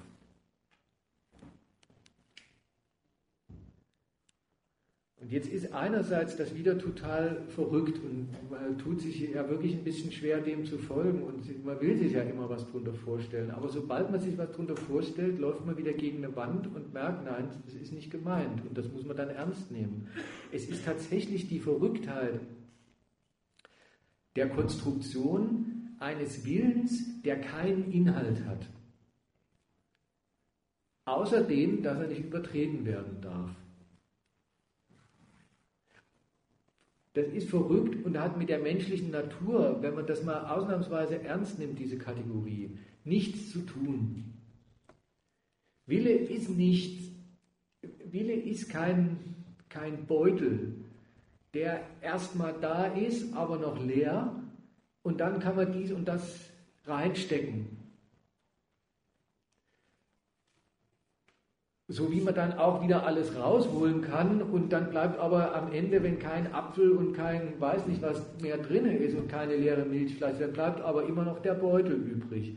Ja, so soll man sich ungefähr den Willen vorstellen, als das Gefäß.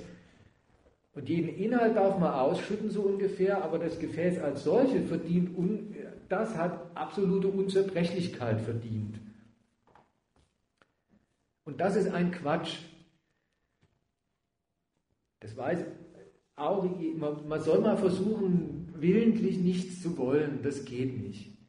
Wille ist nicht, dass man sich von jedem Inhalt frei machen kann, sondern Wille ist, dass, man zu, dass der sich seine Inhalte selbstbewusst gibt. Um jetzt mal so ein bisschen reelle ähm, Philosophie des Willens zu betreiben. Der Unterschied zwischen einem Menschen und einer Kuh oder irgendwas ist nicht, dass der, dass der erstmal rumläuft und keine Bedürfnisse hat und sich dann irgendwie welche aussucht oder so. Und wenn er keine findet, dann, dann ist er halt, dann hat er immer noch seinen freien Willen. Während die Kuh immer zu äh, getrieben davon ist, zu futtern und zu saufen. Der Unterschied besteht darin, dass der Mensch seinen unmittelbaren Naturbedürfnissen, und die hat er wie jede Kuh auch, nicht einfach so ausgeliefert ist und nicht einfach immer ähm, völlig unmittelbar von denen angefüllt ist, sondern dass er sich bewusst zu denen stellt. Das Bewusstsein hat, ah, ich will jetzt das, sogar kultiviert bis hin zu Interessen und nachher nicht einfach immer nur Gras frisst, sondern sich weiß nicht, Rucola auf die Pizza streut. Auch mal sagt, ich kann, ich habe jetzt den Willensinhalt, der ist mir jetzt wichtiger, dann stelle ich den anderen äh, zurück und esse nach dem Vortrag. Geht auch. Willensfreiheit, wenn man sie reell nimmt, das ist nicht die Freiheit von allen Inhalten, sondern es ist die Freiheit zu ihnen. Und wenn man sich, das gibt es ja wirklich in Ausnahmefällen, sich mal einer wirklich auf den Standpunkt stellt, der Freiheit seines Willens getrennt und gegen, getrennt von und gegen alle Inhalte, dann ist mit dessen Leben ganz schnell rum. Das kann man, sogar dazu ist der Mensch fähig. Dann kann er in Hungerstreik treten, zum Beispiel, oder sich erschießen. Ja, das ist die Praktizierung des Willens gegen seine Inhalte. Aber das ist dann der Widerspruch, der auch so ausgeht. Und das ist ja nicht das Normale. Also einerseits ist es eine Verrücktheit und, und, wie gesagt, und dann hat aber der Wille ja auch nicht keinen Inhalt, sondern eben den.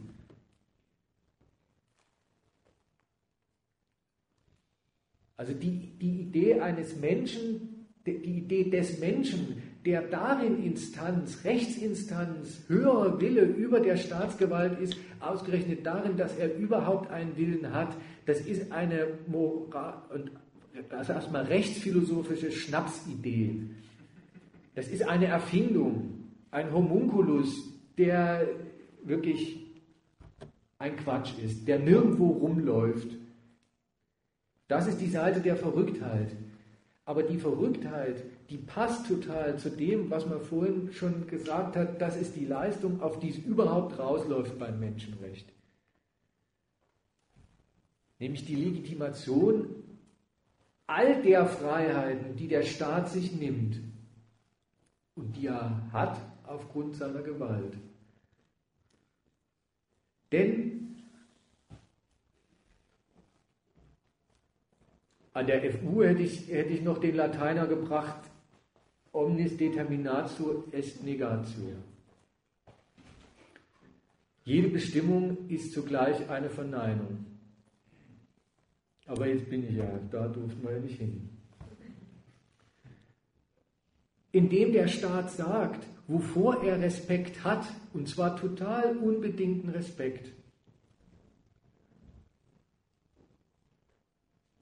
nämlich vor dem abstrakten, von jedem Inhalt bereinigten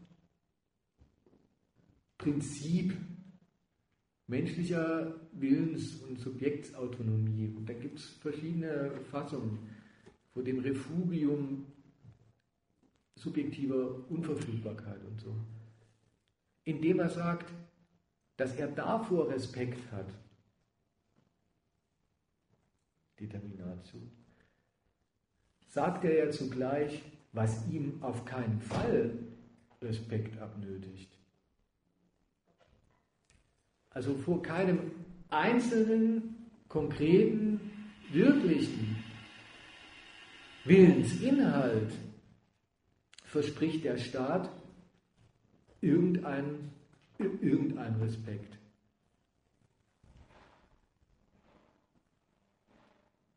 Der sagt nicht, ich nehme Rücksicht, ich relativiere mich an dem, dass der Mensch dies und das braucht, womöglich will, sondern ich, ich relativiere mich als Staat bloß daran, dass, dass der Mensch will. Diese Verrücktheit. Wollen, dass der Mensch will. Das ist, ähm, das ist wie, ähm, das ist wie Pidgin-Deutsch.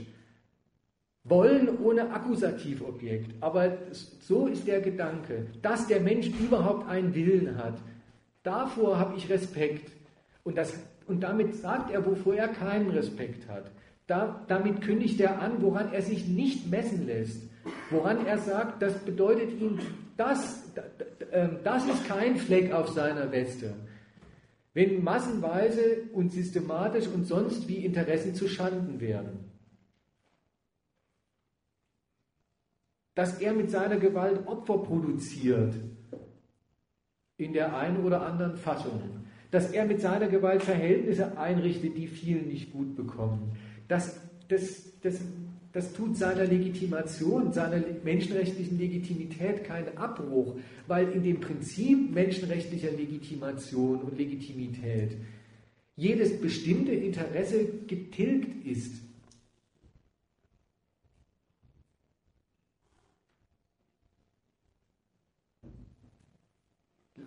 Letztes, letztes Beispiel und dann mache ich Schluss. Wie weit das geht,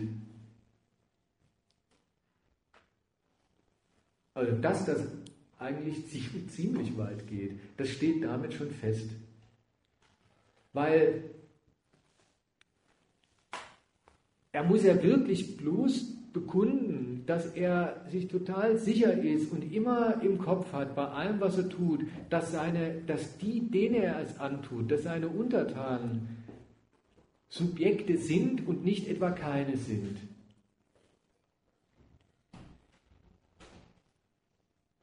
Und wie weit das nach allen menschenrechtlichen Ermessen geht, was ein Staat sich dann so leisten kann, das merkt man an so Beispielen wie Folter. Bei der erstmal klar und das ist für sich ein Zynismus, den soll man ernst nehmen. Aus menschenrechtlicher Sicht verbietet sich Folter nicht darum, weil sie wehtut. Oder weil einem hinterher ein Arm fehlt. Oder mal als gebrochener Mensch wirklich als menschliches Wrack aus so einer Folterhölle kommt. Das ist menschenrechtlich noch nicht Einspruchsgrund genug. Menschenrechtlich schlimm an Folter ist, und so sieht dann auch die Definition aus, die lautet, das ist auch ein Berliner Akademiker, mit dem wir uns nicht unterhalten dürfen. Folter ist, ist die Ausschaltung, ist, ist die Ausschaltung des freien Willens unter Aufrechterhaltung des Bewusstseins. Also das, dass der Mensch mitkriegt, dass er, und damit die totale Verdinglichung, so geht es dann weiter. Also dass der Mensch mitkriegt, dass er in keiner Weise mehr Herr seiner selbst ist. Dass er pures Objekt ist. Und nur gezwungen ist. Er ist nur geworfen und nur gezwungen. Und das wäre überhaupt Folter. Und da ist die Frage, wo das eigentlich anfängt und aufhört. Bei einem normalen Knüppeleinsatz durch Polizei auf jeden Fall schon mal nicht. Und so kann man es und so geht es weiter und fort und so zu. Und ähm, es hat, ob ihr den, das, das, ist so ein, das ist wirklich ähm, echt saftig, dieses Beispiel. Ähm, ich weiß nicht, ob ihr euch noch an diesen Fall Daschner erinnern könnt, ähm, die Älteren womöglich. Der ist, glaube ich, aus dem Jahr 2000 äh, irgendwas, dem ersten Jahrzehnt des 21. Jahrhunderts. Da hat es in Deutschland eine aufgeregte Debatte gegeben, die klingt heute noch nach in diesen juristischen und rechtsphilosophischen äh, ähm, äh, Disputen. Da hat, ein, da hat ein Mann ein Kind entführt und irgendwo festgehalten und der ist dann, der Mann ist erwischt worden von der Polizei und ähm, da war die Frage, rückt er jetzt endlich mal raus, damit wo er das Kind versteckt hat. Das war so ein Bankierssohn.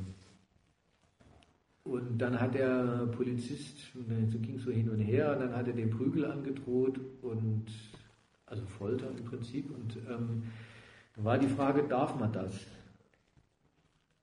Und das ist dann sehr schnell, diese Debatte hat dann sehr schnell auch ziemliche eben rechtsphilosophische, menschenrechtliche Höhen erklommen.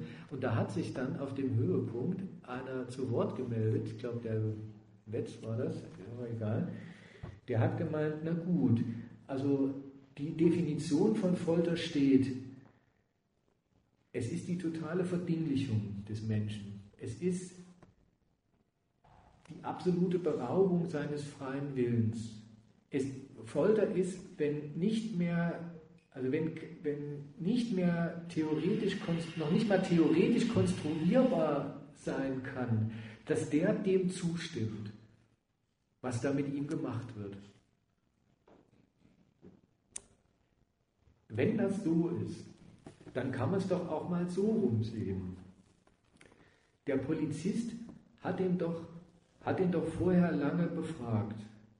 Und er hat ihm doch die Prügel auch angedroht.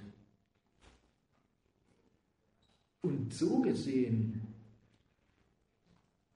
hat er sich der dann mit seinem Willen entschieden, das Versteck nicht zu verraten. Und wäre da nicht statt Folter der Ausdruck viel treffender selbstverschuldete Rettungsbefragung? Und das ist eigentlich eine saubere, die hat sich nicht durchgesetzt, zumindest nicht als gängige Definition. Aber das ist mal sauber, sauber hinbuchstabiert wie weit noch richtig innerhalb dieses Konstrukts jeder Übergriff staatlicher Gewalt auf den Menschen, eben auf das Individuum, was so rumläuft, menschenrechtlich legitimiert und gedeckt ist. Eben weil der Staat sich in seiner Legitimation für das, was er den wirklichen Menschen antut, mit ihren wirklichen Willen und sogar mit ihrer wirklichen physischen Voraussetzung für jeden Willen, sich überhaupt nicht drauf, sich gar nicht auf die Menschen beruft, die es gibt, sondern auf das Konstrukt eines, eines absoluten, von jedem Inhalt freien Willens an und für sich. Und so erfüllt dann die Konstruktion das, was, was von Haus aus feststand. Es ist ja wirklich bloß die Legitimation dessen, was er vorhat. Das stand, meine ich, das habe ich versucht klarzumachen, das steht schon am Anfang fest. Schon wenn man fragt, darf die Staatsgewalt das? Das ist eine verrückte Frage. Das ist erstmal eine ganz, ganz verrückte Frage. Ausgerechnet an die Instanz, aus der überhaupt jedes wirkliche Wollen und jedes wirkliche Erlauben und Verbieten kommt. Ausgerechnet die selber so zu betrachten, ob das erlaubt ist, was sie tut. Da kann schon überhaupt keine Antwort mehr vernünftig sein. Und dann ist umgekehrt jede Antwort natürlich so konstruiert von dem Staat aus, der sich so legitimiert, dass all das legitimiert ist, was er will. Und gut, jetzt ich noch eine, eine ganz allerletzte Bemerkung. Und was er also dann legitimiert, was dann die einzelnen Freiheits- oder Menschenrechte sind, was die einzelnen Menschenrechte sind. Der Katalog ist ja lang und bunt und es ist ein großer bunter Blumenstrauß an, ähm, was der Staat soll, was er nicht darf, was er muss und so weiter. Und alles ist ein Gebot der Menschennatur.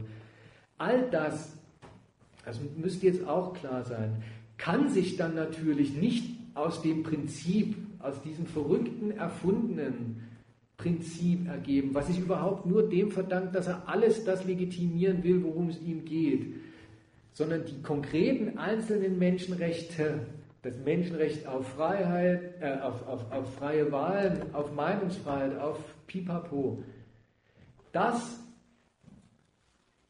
oder die, dieser Plural, der ergibt sich dann aus seiner wirklichen Raison über die ich heute überhaupt nicht geredet habe. A, B,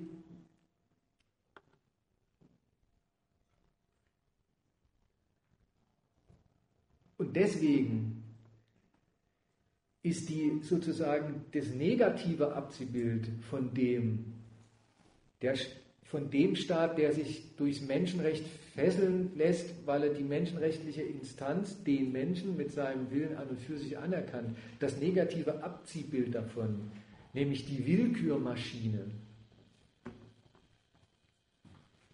genauso erfunden wie das Positive. Also das, dass man sich vorstellen soll, und ohne Beachtung des Menschenrechts ist alles staatliche Handeln bloße Willkür, ist genauso eine Schnapsidee. Weil's, weil's, weil Staaten nicht deswegen tun und das tun, was sie tun, weil man ihnen, weil man ihnen nicht das Gegenteil gebietet oder weil man, sie, weil man es ihnen nicht verbietet, sondern das, was Staaten tun, tun sie, des, tun sie, weil sie es für nötig halten. Also tun sie auch dann das, was sie für nötig halten. Und einfach so Willkür, einfach so aus Spaß, am, am, aus Spaß den Folterknechte dabei haben, zu foltern, wird nicht gefoltert. Das wird schon seine Gründe haben. Aus, einfach so, aus Spaß am Verbieten oder eben aus wegen Rücksichtslosigkeit gegenüber dem Menschenrecht verbietet niemand Wahlen. Das muss schon seinen Grund haben, dass manche Staaten es für gut und manche es für nicht angebracht halten, Wahlen abhalten zu lassen und so weiter und so fort. Deswegen bin ich jetzt beim zweiten Teil dieser Frage. Schutz vor staatlicher Gewalt und Willkür. Fragezeichen. Von wegen. Das erste habe ich gesagt, habe ich versucht auszuführen. Das Menschenrecht verspricht ja gar nicht Schutz vor staatlicher Gewalt, sondern sagt, erlauben tue ich nur die Gewalt, die erlaubt ist. Stattfinden soll nur die Gewalt, die, die, die erlaubt ist. Und das ist ja genau umgekehrt die Legitimation aller Gewalt, die nötig ist und die der Staat in aller Freiheit für nötig befindet. Also den Schutz vor staatlicher Gewalt verspricht das Menschenrecht nicht. Und den Schutz vor staatlicher Willkür, den braucht der Mensch nicht weil es staatliche Willkür nicht gibt. Jetzt Diskussion.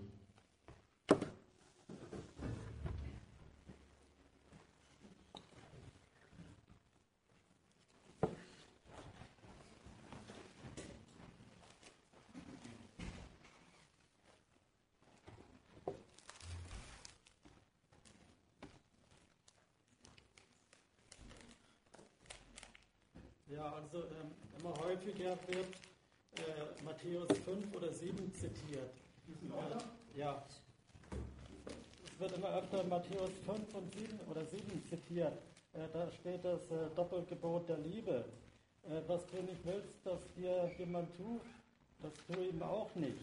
Nun ist es so, dass äh, Frauen und insbesondere Männer dafür bezahlen, dass sie misshandelt und gefoltert werden. Haben Sie eine Lösung für das Problem? Das, Frage stellt sich auch im Bereich der parlamentarischen Demokratie. Was ist das Subjekt der Rechtspolitik? Nochmal wiederholen. Ich kann das nicht wiederholen. Ich habe das nicht verstanden. Ähm, mach das, äh, sag doch noch, noch mal so laut. Es war, ich, Aber das ist interessant, die Frage, ja? Ich, ich habe es ja nicht verstanden. Ich weiß nicht, ob es interessant war. Okay. Also es wird immer öfter Matthäus 7 zitiert, das Doppelgebot der Liebe. Was du nicht willst, dass, du, dass dir jemand tut, das tu ihm auch nicht. Nun ist es in der Realität so, dass manche Frauen, insbesondere Männer, dafür bezahlen, dass sie gefoltert und misshandelt werden. Meine Frage ist mit Blick auf parlamentarische Demokratie und das Subjekt des Rechts, wie man da eine Lösung finden könnte. Okay.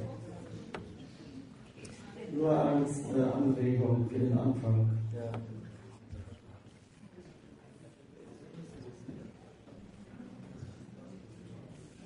Darf ich vielleicht versuchen, ja. äh, darauf zu antworten, dass ich glaube, meinst du jetzt irgend sowas wie masochistische Neigungen? Ja. Ähm, vielleicht genau an diesem Folterverbot geblieben, was jetzt vielleicht in dem Vortrag auch gar nicht ganz so rauskam, ist der Gegensatz, in dem sich Beherrschte und die Herrschenden befinden. Und das Menschenrecht formuliert nicht in Perspektive des Herrschenden, du darfst nicht foltern, sondern ist, äh, ist so formuliert, man darf nicht gefoltert werden. Und da stellt sich dann natürlich überhaupt die Frage, aus welchem Grund, was, also wer oder überhaupt sollte einen Grund haben, mich denn zu foltern. Und da kann man dann zu dem Punkt kommen, aha, es gibt einen Gegensatz zwischen Herrschenden und Beherrschten und vielleicht hat der Herrschende ja irgendeinen Grund, tatsächlich zu so einem Mittel zu greifen. In deinem Fall ist es jetzt so eine private Geschichte, ja, da hat wohl jemand auch einen Grund, den er sich aber so gedacht hat. Ja, wo kommt das her? Ja, das liegt auch nicht also ich wollte erstmal nur sagen, dass du äh, eine wesentliche Geschichte, glaube ich, doch vom Vortrag verpasst hast, weil du willst eine Lösung für eine Sache, die genau genommen kritisiert worden ist. Sich nämlich zu allen äh, Sachverhalten die Frage zu stellen, ist das erlaubt? In diesem Fall, da hast du ja darauf hingewiesen, ist es noch nicht mal ein Verhältnis von der Rechtsinstanz und die der Rechtsinstanz unterworfenen, sondern zwischen Subjekten. Und du fragst dich, ist das erlaubt? Dafür soll man sich das Parlament Gedanken machen, meinetwegen, wir nicht. Ist es erlaubt dazu, dass äh, das bezahlterweise gemacht werden kann? Das ist ganz was anderes, Marx ist ganz was anderes als den Unfug äh, äh, zu kritisieren. Also sagen, man ihn erlauben oder nicht? Also schon mal das ist erstmal der eine Hinweis, dass die Fragestellung der, der, der Erlaubnis oder Nicht-Erlaubnis eine Verschiebung des Beurteilens ist ist es schädlich, ist es rationell und so weiter. Und insofern auch übrigens nichts mit einer Kritik des Rechts zu tun hat, wenn man sagt, äh, der Staat erlaubt ja per Menschenrecht das Recht, dass das sich als Instanz aufführt. Also soweit der einzige Versuch des Zusammenhangs zwischen Vortrag und der komischen Frage, dass wir in eine Lösung für dieses komische Problem finden. Also ich hatte mich verspätet, weil ich im Bundesamt für Stasi-Aufarbeitung war, da habe ich die Erfahrung gemacht, wenn ich einem intelligenten Menschen Geld biete dafür, dass er Unsinn redet, zum Beispiel Herr Wolfson, der im Bundestag äh, arbeitet, äh, dann macht er es scheinbar auch. Ne? Okay, dann das rein politisch dazu.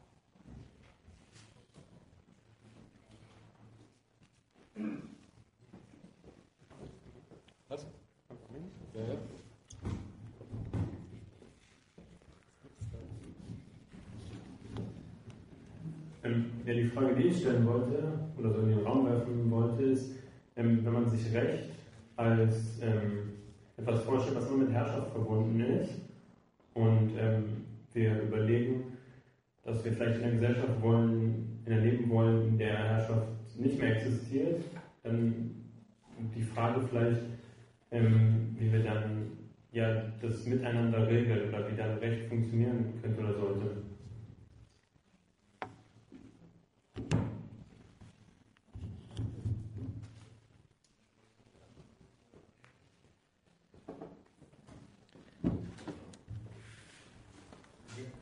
Gleich zu was. Mir fällt jetzt noch doch was ein zu diesen Quäler, diesen Quälern da.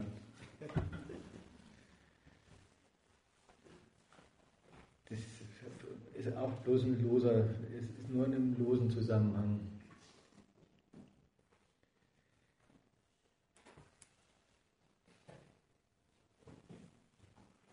Ich habe in den letzten drei Wochen ähm, in drei Feuilletons von der Frankfurter Allgemein, von der Süddeutschen und im Kulturteil vom Spiegel. Und das sind ja drei so Zeitungen für Leute mit Abitur. Da, da ist mir eine, so eine Porno-Queen vorgestellt worden aus Amerika. Die ist jetzt 25 und hat sich zur Ruhe gesetzt. Und die ist, das hat man da erfahren, ähm, Zeit ihrer Laufbahn dafür bekannt gewesen, eben für solche, ähm, für solche brutalen Sexszenen da in den Filmen, die immer äh, an irgendwie sowas wie eine Gruppenvergewaltigung gemahnen. Und, ähm, und immer dazu hat sie in diesen Feuilletons die Frage gestellt bekommen, ja, wieso haben sie sich denn das angetan und so erniedrigt und so? Und ist das nicht ein völlig schlimmes Frauenbild, dass sie irgendwie äh, immer danach schreien, irgendwie, was weiß ich, und haben sie das irgendwie beschrieben und das war alles recht eklig auch. Ja gut. Und jetzt, was hat die geantwortet? Und das war stark. Ähm, und da ist auch erstmal scheißegal, ob sie sich das damals wirklich immer schon so gedacht hat oder ob sie es jetzt erst hinterher dazu sagt. Vorstellse war es ja beides. Jedenfalls, was hat sie gesagt? Ja, das fand sie überhaupt den Kick, dass sie sich quasi für, für alle wahrnehmbar, für alle scheinbar total erniedrigt. Aber gerade in dem, dass sie, dass dann die Männer, die ihr irgendwie im Dutzend dann den Schwanz in den Arsch stecken, denken, sie wäre das bloße Objekt, ähm, hat sie gerade, weil sie sich ja dazu entschieden hat, ähm, ganz getrennt davon, sich zum Subjekt, zum Subjekt der ganzen Sache gemacht. Und eigentlich, wer sich erniedrigt hat, das wäre nicht sie, sondern die Männer. Und jetzt denkt man sich, na gut. Aber wenn man wenn man kurz innehält, merkt man, das ist womöglich eine, das ist ein, also es ist ein, es ist ein Epiphänomen oder ein Epi-Epi-Phänomen, das ist was ganz Abgeleitetes, aber wovon oder wo, wo, gehört das hin, wenn man alle Vermittlungsschritte, die dazwischen noch sind, das gebe ich zu, wenn man die weglässt, meine ich, ist man bei einer anderen Fassung von dem, was ich zum Schluss immer als den den abstrakt oder den, den, den, diesen unbedingten Respektsanspruch des Willens an und für sich versucht habe zu charakterisieren. Das kennt jeder. Ich habe vorhin das als Objektformel schon mal vom Bundesverfassungsgericht zitiert. Das ist der, der durchgehende, der überragende und zugleich so dumme, dumme Fetisch der bürgerlichen Gesellschaft, der sich um Subjekt und Objekt dreht. Dass der Mensch Subjekt sein soll und nicht zum Objekt gemacht werden darf. Das ist auch so, das ist auch eine Fassung von dieser, einerseits kann man sagen, Blödheit. Weil Subjekt und Objekt, da kommt es immer schwer drauf an, Subjekt und Objekt wovon.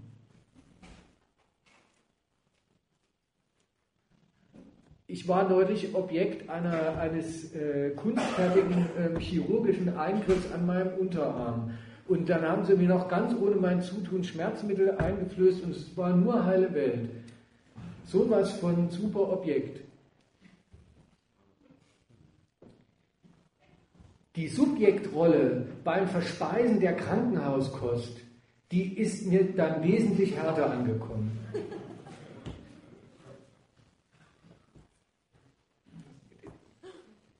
Diese, das merkt er, das geht rein bis ins psychologische Kampfprogramm von Leuten. Einerseits der Stuss, dass, dass es auf nichts so sehr ankommt wie das, dass man noch in der größten Scheiße Subjekt seiner selbst ist.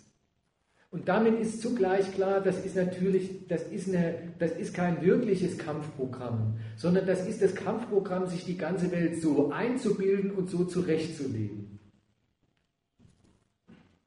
Und auf die Weise ist es dann, auch so kann man es mal sagen, auch so, so kann man sich klar machen. Das ist die Weise, wie jeder Schaden an jedem wirklichen Interesse eingekauft und abgenickt und anerkannt ist.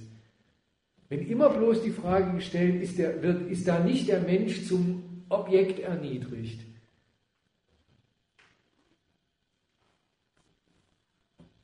Ein, ein, ein Obdachlosen treten, das darf man nicht. Weil man, was spricht man ihm da ab? Spricht man ihm ab, dass er, dass dieses Bündel Elend was da unter der Brücke liegt.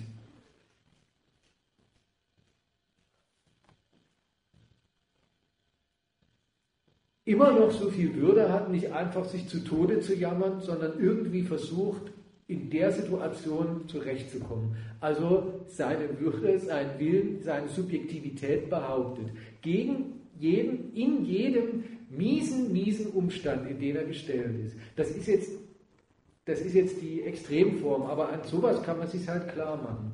Wie blöd und dann eben auch wie gemein also wie, was sich darin an, an Abstraktion ankündigt, angekündigt ist, an Beschädigung, an durchgewunken ist, wenn, wenn sich alles an, an sowas entscheiden soll, an so eben an diesem moralisch, philosophisch oder dann psychomäßig aufgeladenen, für sich erstmal ganz harmlosen, logischen Kategorien wie Subjekt und Objekt.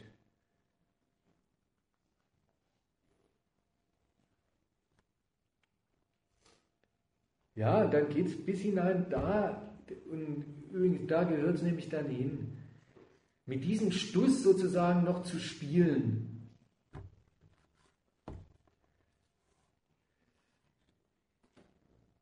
Selbstbewusst ausgesucht, auch immer mit ähm, natürlich mit der Option auf vorzeitigen Abbruch oder so wie was weiß ich wie, mal, mal, ähm, mal sich das geben. Da, da, am Ende wird das sogar richtig zu, noch zum, zum, zum sexuellen Vergnügen. Dieser, dieser Mist. Das ist die eine Seite davon, ja. Also das ist schon, damit ist es, und will ich das bestärken, was sie sagt. Ähm, das muss man kritisieren, diesen Mist. Und umgekehrt, es gibt schlimmere, äh, ähm, es gibt schlimmere Schäden in der bürgerlichen Welt, als dass sich irgendeiner, der genug Geld hat, ja, naja. Das andere, das ist dann aber so gehört es hin. Und so ist es, wie gesagt, ein für sich absurdes, von mir aus subjektiv auch ekelhaftes, aber Epiphänomen zu, zu, zu diesem Prinzip, zu dieser Lebenslüge Bürger, der bürgerlichen Gesellschaft. Alles wird sich darum drehen, dass der Mensch, dass der Mensch ganz bei sich ist und, und, und nach der und, und es drauf ankommt und alle staatliche Gewalt im Prinzip nur der Diener daran ist, dass dessen Subjektivität sich verwirklicht zur Geltung kommt und nie etwa eingeschränkt oder sogar mit Füßen getreten wird. Gut, das andere, und das ist dann schon wesentlich ärgerlicher, das ist, dass nicht nur ins, im normalen, also in die Legitimationsarien und Arten und Weisen des Staates, das Einklang gefunden hat, Eingang gefunden hat. Nicht nur sich alle mögliche Wissenschaft umdreht, nicht nur das Alltagsbewusstsein der Leute tatsächlich um sowas dreht.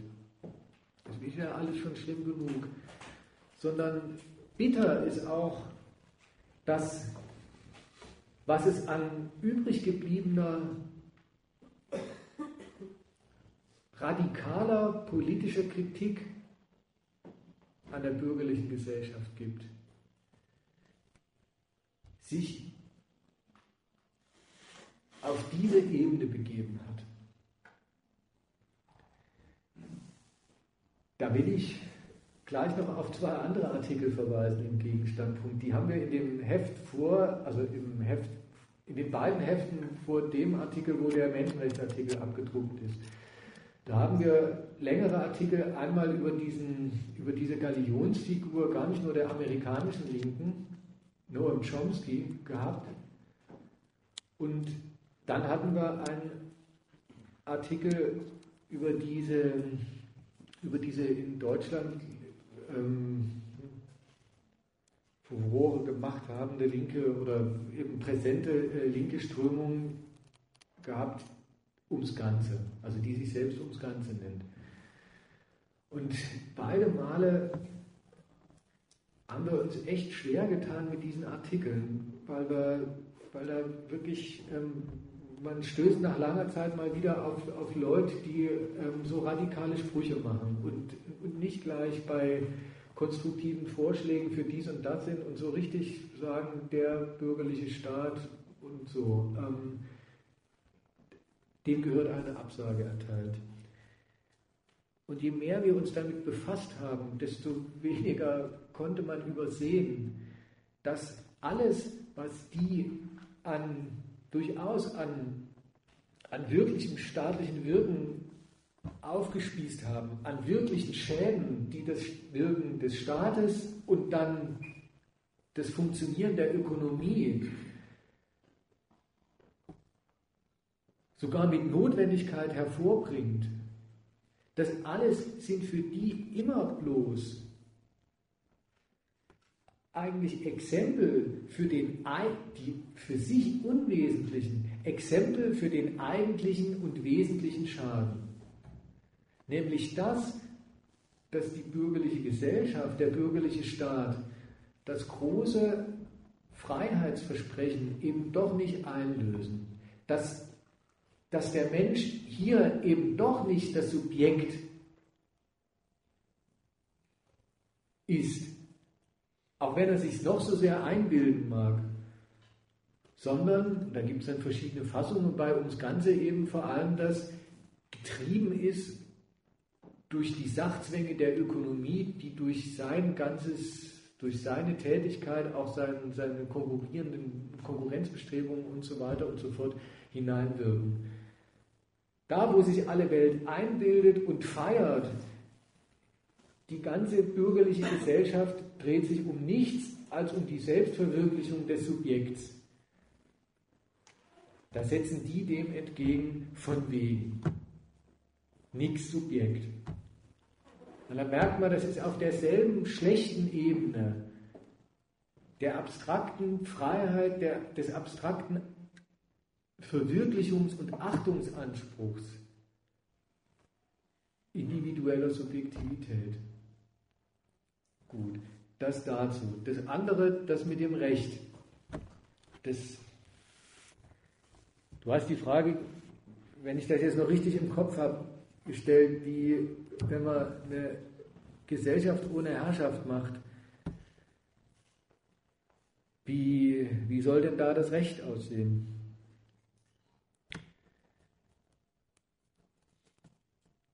Das war, habe ich die Frage jetzt halbwegs richtig wiedergegeben? Ja?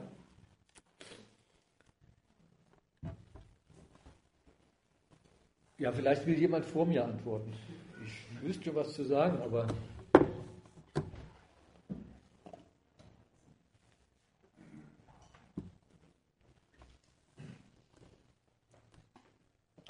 Ich würde nur kurz ähm, abstrakt halt anmerken, dass, dass das Ganze mit der ja, wurde schon gesagt, wenn sich jemand auf sein Recht beruft, dann macht er das nur in einer Situation, wo er sein Interesse nicht mit, sondern gegen ein anderes durchsetzen muss. Das heißt, eine Gesellschaft ohne Recht muss eine sein, oder besser gesagt, das Recht und die, dieses Recht durchsetzende Herrschaft schwächt sich in dem Maße ab, wie sich die Interessensgegensätze äh, abschwächen. Äh, und wenn man das praktisch haben will, dann ist das eben die ganze Sache mit der, äh, mit der Einsicht in die Notwendigkeit der kollektiven Planwirtschaft. Wenn man die ein bisschen hat. Ja.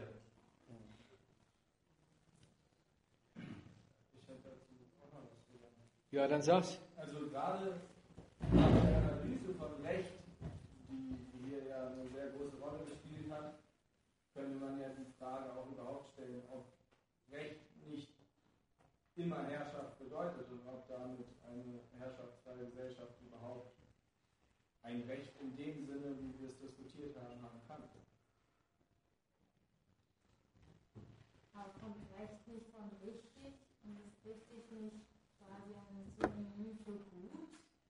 Also der Gut ist immer eine Frage der Definition der jeweils bestehenden Gesellschaft, aber ähm, die Gesellschaft ist ja vom Staat nicht vorgegeben. Also,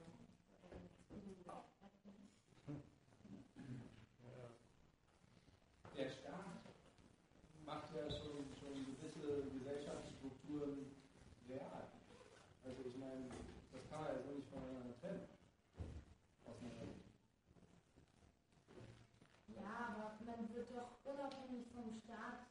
erkennen, wenn man, also bei grundlegenden Sachen, ob etwas richtig oder falsch ist. Meinetwegen, man, sieht einen Mann, der ein Kind verprügelt ohne irgendeinen Grund, dann, dann braucht man ja keinen Staat, der einen mehr oder weniger Mitleid gibt. Das heißt, das heißt falsch erkennen. Ja, eben. Es gibt ja trotzdem viele Leute, die das als richtig haben. Ja, in der Situation muss man ja umgehen. dass ein Kind, also ein Kind verprügelt wird ohne. Die es machen zum Beispiel. Die es machen zum Beispiel. kommt halt klar von den Eltern verprügelten Kinder zu, man braucht einen Staat, der mit seiner Gewalt Recht durchsetzt. Das verstehe ich überhaupt nicht. Auch nämlich. Du hast doch gesagt, dazu braucht es keinen Staat, um zu sagen, der hat eine Meise oder sowas. Ja, ja eben. Da brauchst du keinen Paragraphen von Kindesmisshandlung oder irgendwie sowas. Also wenn du selber schon sagst, wenn du selber schon sagst, was ich, und jetzt mal alle Etymologie beiseite gelassen, also alle Wortherkunft, wenn du wenn du selber schon sagst, das, was, ähm, das ergibt sich doch aus dem, was Leute wollen, von mir aus, was sie nötig haben. Und weil der Mensch ja bekanntlich keine Monade ist, also kein Robinson und man lebt nicht so vor sich hin, sondern man lebt in Gesellschaft, ist das auch immer, was sie als Gesellschaft irgendwie nötig haben. Ja, wenn, wenn sich aus dem schon ergibt, was gut tut und was nicht, dann ist erstens Recht dazu überhaupt kein guter Zusatz und keine, keine Hilfe dabei.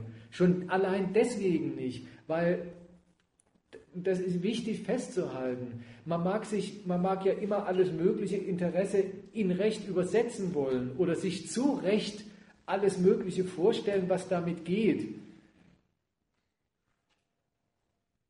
Aber der Zusammenschluss stimmt halt überhaupt so gar nicht.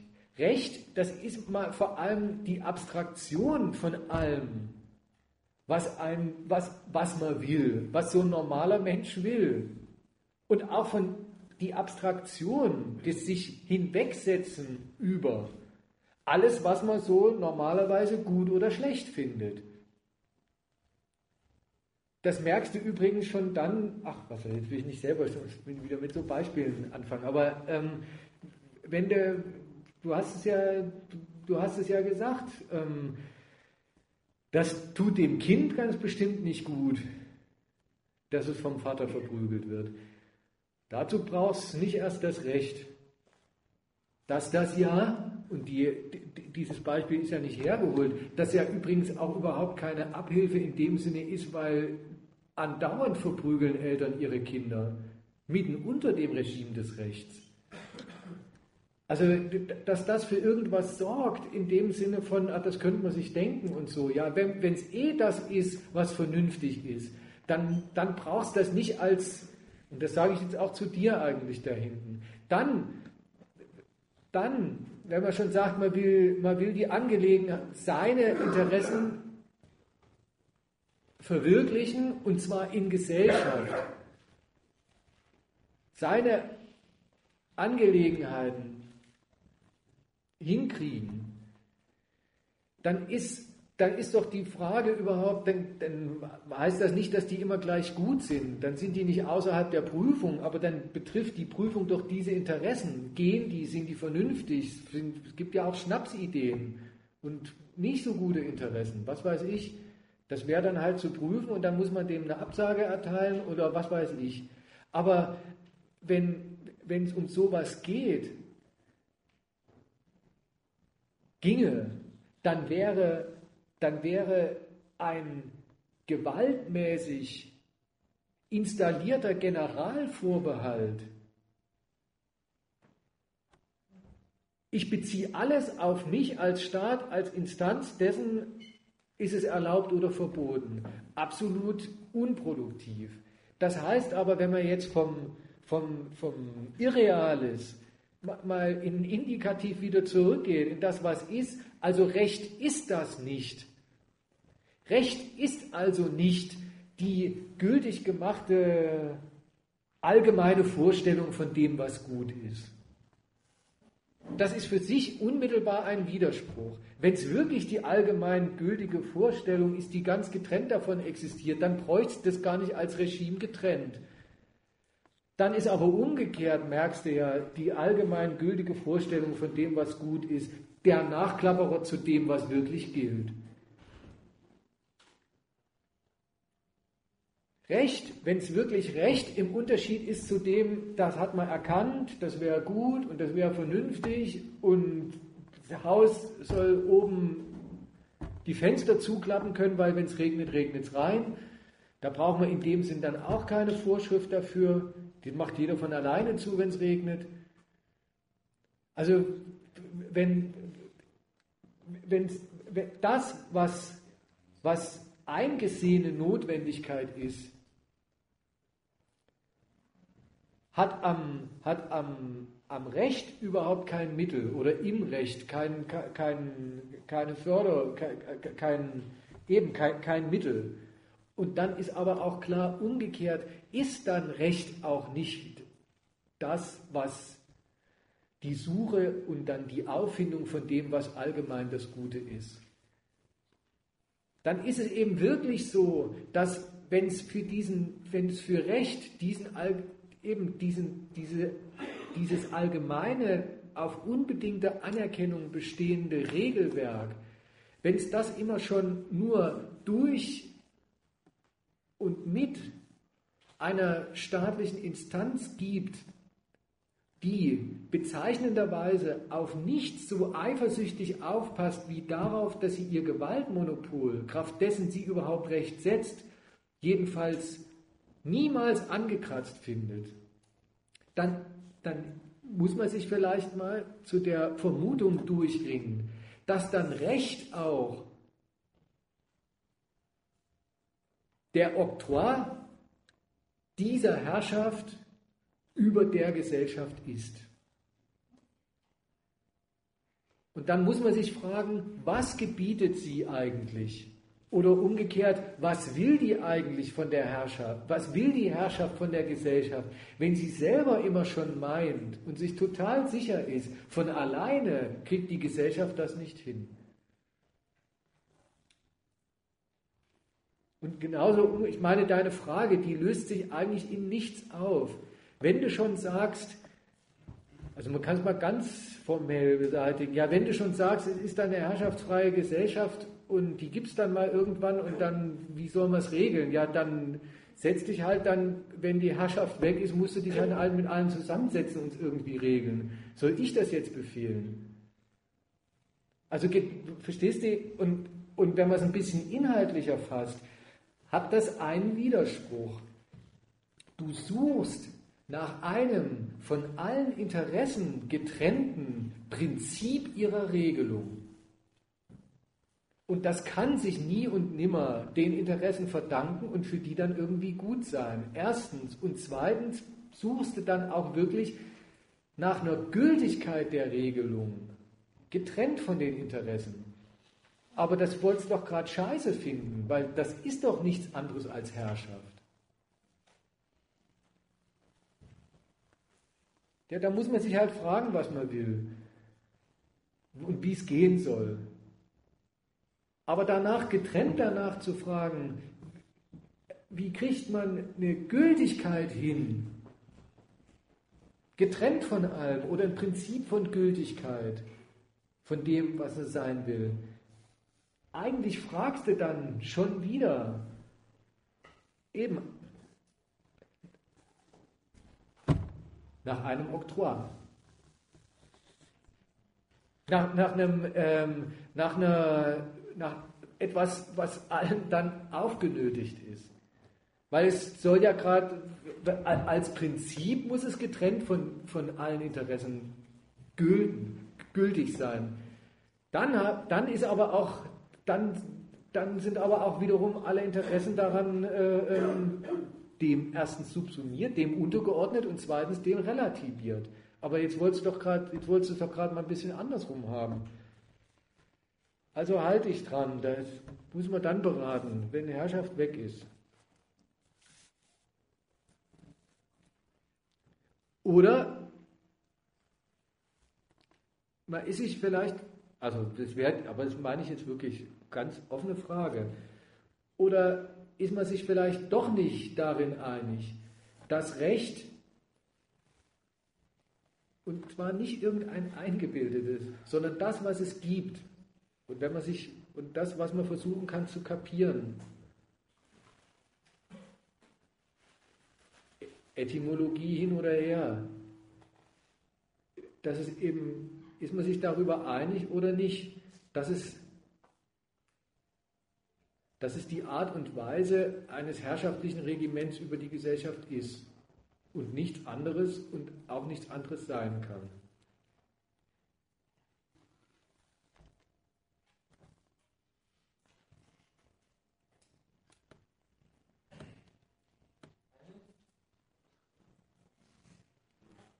Einig? Ja, wunderbar.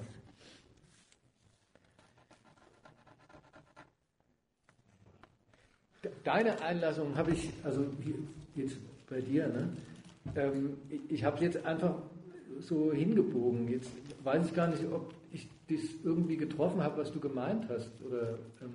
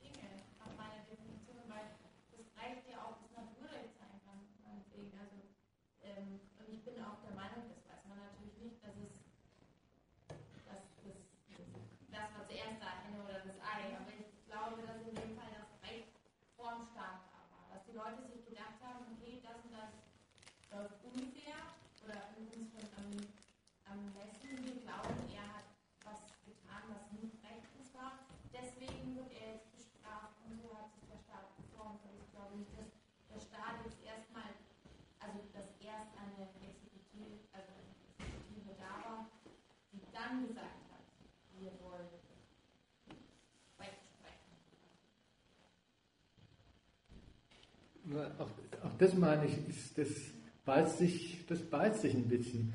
Wenn du schon sagst, okay, da, da sind Leute gewesen, die haben sich gedacht, da ist was unfair. Und da könnte man dem ja auch mal nachgehen, was soll man sich da eigentlich vorstellen. Aber wenn man nur einfach mal das nimmt, dann sollen sie halt, dann sollen sie dafür sorgen, dass das unterbleibt. Da bist du, wie, vielleicht ist ja so die Frage von ihm, jetzt verstehe auch die Nachfrage von ihm, dann wäre es ja dann damit auch rum.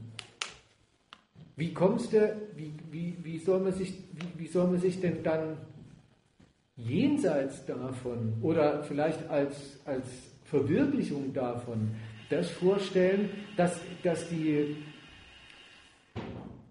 dass die Menschen plötzlich eine staatliche Macht über sich haben, die übrigens, die, deren erstes Merkmal darin besteht, dass sie sich über alle Vorstellungen der Leute, was sein soll und was nicht hinwegsetzt. Das ist ja immerhin Staat. Der macht sich nicht davon abhängig, was, was irgendjemand meint, das soll sein oder nicht. Wie soll das die Frucht dessen sein, dass Leute sagen, wir wollen, das wollen wir aber nicht, sondern wollen was anderes? Das ist nicht logisch.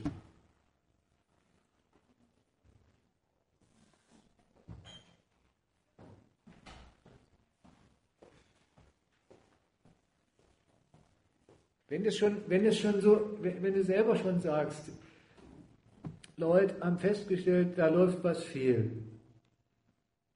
Naja, dann sollen sie das halt beenden. Oder hätten sie es beendet, wenn es darum gegangen wäre. Von da aus gibt es doch gibt's keinen denkbaren Übergang hin dazu, dass plötzlich ein, dass, dass deswegen und dafür, dass das unterbleibt, was geeintermaßen, geeintermaßen unterbleiben soll, dass sich eine eine, eine Macht über der Gesellschaft aufspannt, Anerkennung einfordert und Anerkennung für Anerkennung da sorgt, wo sie unterbleibt. Eine Macht, die alles andere zu tun hat, als die Leute zu fragen, was hättet ihr gern? Was unterbleibt und was nicht. Das ist, merkst du, das ist doch auch jenseits von all dem, wie du Staat und Gesellschaft kennst.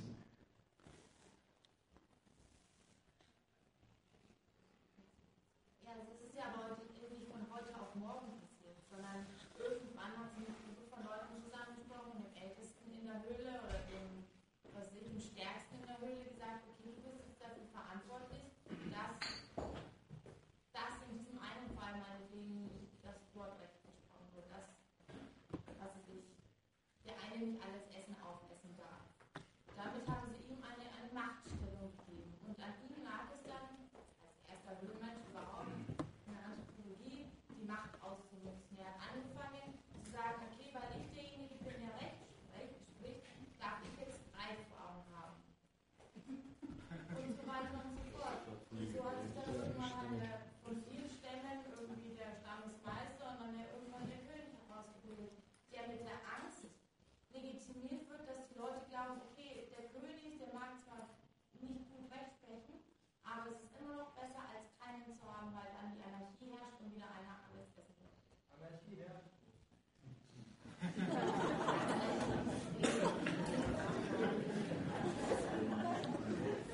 Aber auch, auch das, jetzt hast du den, den Widerspruch einfach, ähm, jetzt hast du ihn einfach noch ein bisschen mehr ausgemalt und zum Schluss dann auch nochmal rumgedreht. Wenn, kannst nur, wenn du selber schon sagst, das kann doch keiner gut finden, dass einer alles frisst, das kann ja noch nicht mal der finden, der alles frisst, das tut doch auch weh. Ja, das hat es ja auch noch nie gegeben, muss man ja auch mal sagen. Das ist ja auch wirklich erfunden. Das, das sind doch alles Geschichten, die, die haben doch nie stattgefunden und deswegen auch keine Entwicklung zwischen denen. Aber wenn das schon, wenn das schon so, so, das ist halt immer unmittelbar das Komische an solchen Geschichten. Die leben einerseits davon, dass man es ganz unmittelbar einleuchtend, vernünftig und so weiter finden soll. Es kann doch keiner gut finden, dass einer alles hat und die anderen nichts. Ja, aber wenn es schon keiner gut finden kann, dann werden das Leute schon auch nicht einfach so machen.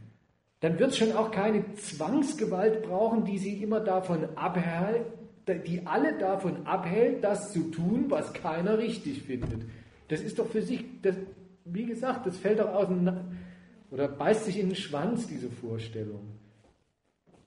Dass, dass ausgerechnet eine Gewalt, die sich gegen alle durchsetzt, bloß dazu da wäre und über gewisse Umwege zu nicht, letztlich dann doch daher kommt, das durchzusetzen, was, was doch das, was das menschlich Vernünftige ist. Und das merkt man doch auch, dass, also erstens ist es für sich theoretisch einfach nur mal so diese Geschichte genommen, diese Fiktion. Es ist ja eine. Es ist bloß eine exemplarische Bilderbuchfiktion die so nie stattgefunden hat. Aber die mal für sich hergenommen, ist sie nicht bloß, hat sie nicht stattgefunden, sondern sie kann so nicht stattgefunden haben. Sie ist in sich unlogisch. Und zweitens, das ist, das passt, also das ist der zweite Teil, man weiß nicht, welcher schlimmer ist. Damit kannst du doch nie und nimmer mit, mit, mit irren Geschichten über Höhlenmenschen Zwei-Kammern-System in der BRD erklären.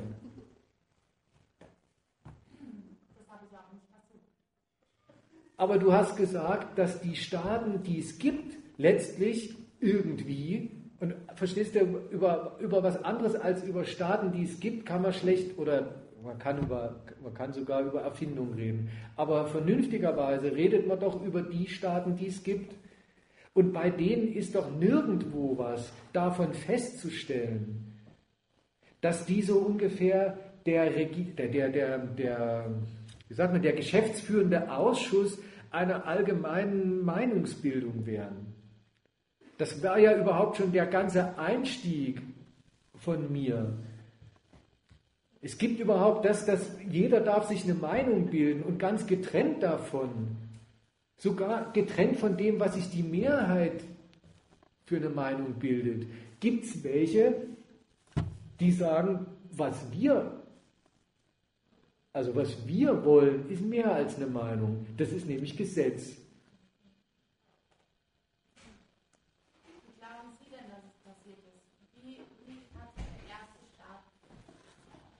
Das interessiert mich nicht. Und die Erklärung der Staaten, die es gibt, ist auch nicht dasselbe. Das ist was ganz anderes als eine Erklärung der Staaten, die es mal gegeben hat. Und zwar schon allein deswegen, weil die Staaten, die es heute gibt, blutige Durchsetzungskämpfe gegen die alten Königreiche und so weiter und so fort geführt haben. Also das ist für sich selber schon eine irrige Auffassung, dass man sagt, dass man, wenn man sich einbildet, die letzte und letztliche und dann die ganz, ganz richtige Erklärung für die Staaten, die es gibt, wäre, man kriegt raus, wie der erste Staat entstanden ist. Das ist für sich schon deswegen, wie gesagt, falsch, weil die BRD ein Produkt eines gewaltigen Krieges zum Beispiel war. Die hat nicht gefragt, was vorher kam und wie geht es denn jetzt weiter. Aber sagten Sie nicht, dass, die, dass sozusagen die Aufstellung Gott, König, Untertan dieselbe ist, wie jetzt halt das eben Menschenrechte, Staat, Bürger sind? Sind Sie da nicht auch Vergleiche, die direkt aufeinander liegen? Ich sage ja nicht, dass man nicht vergleichen soll. Ich sage nur, das eine erklärt nicht das andere. Ich kann schon Prinzipien von Herrschaft benennen. Und da ist mal das allererste, eine Herrschaft sucht sich keiner aus, weil das ist nämlich das Gegenteil von Herrschaft. Eine Herrschaft ist eine Frage von Durchsetzung. Da rollen Köpfe, ist ja so ein Ausdruck. Da ist ganz viel, da ist viel Getummel am Anfang und blutige, blutige Schlachtfelder äh, bleiben zurück. Und, und das hat überhaupt erst dann ein Ende, wenn, wenn einer sich durchgesetzt hat und die Mehrheit dann sagt, okay, man fügt sich und erkennt das an. So. Dann gehen aber, also das ist mal das eine.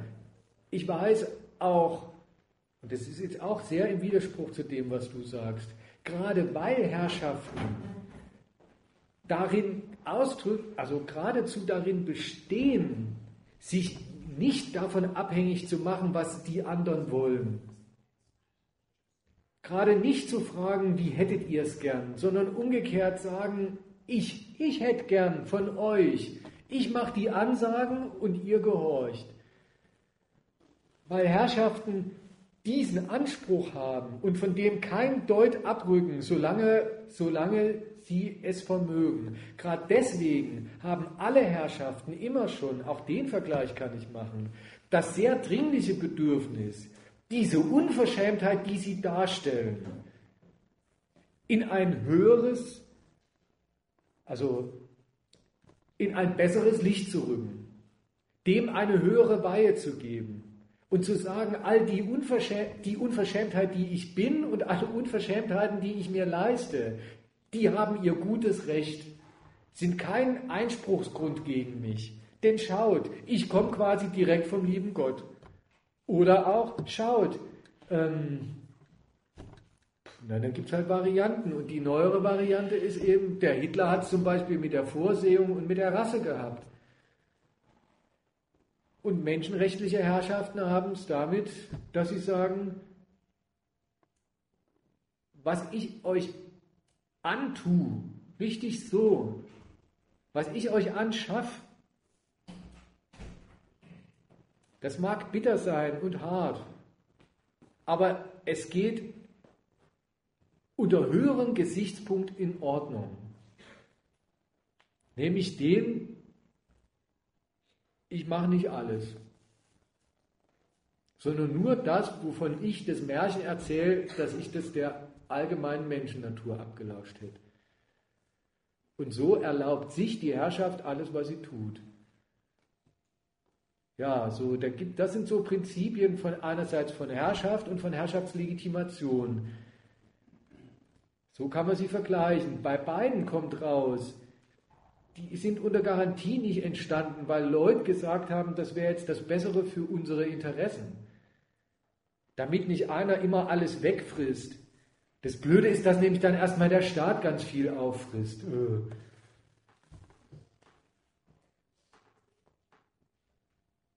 Das zweite Prinzip, wie sie sich legitimieren. Aber dann hat es übrigens auch schon sehr schnell sein Ende.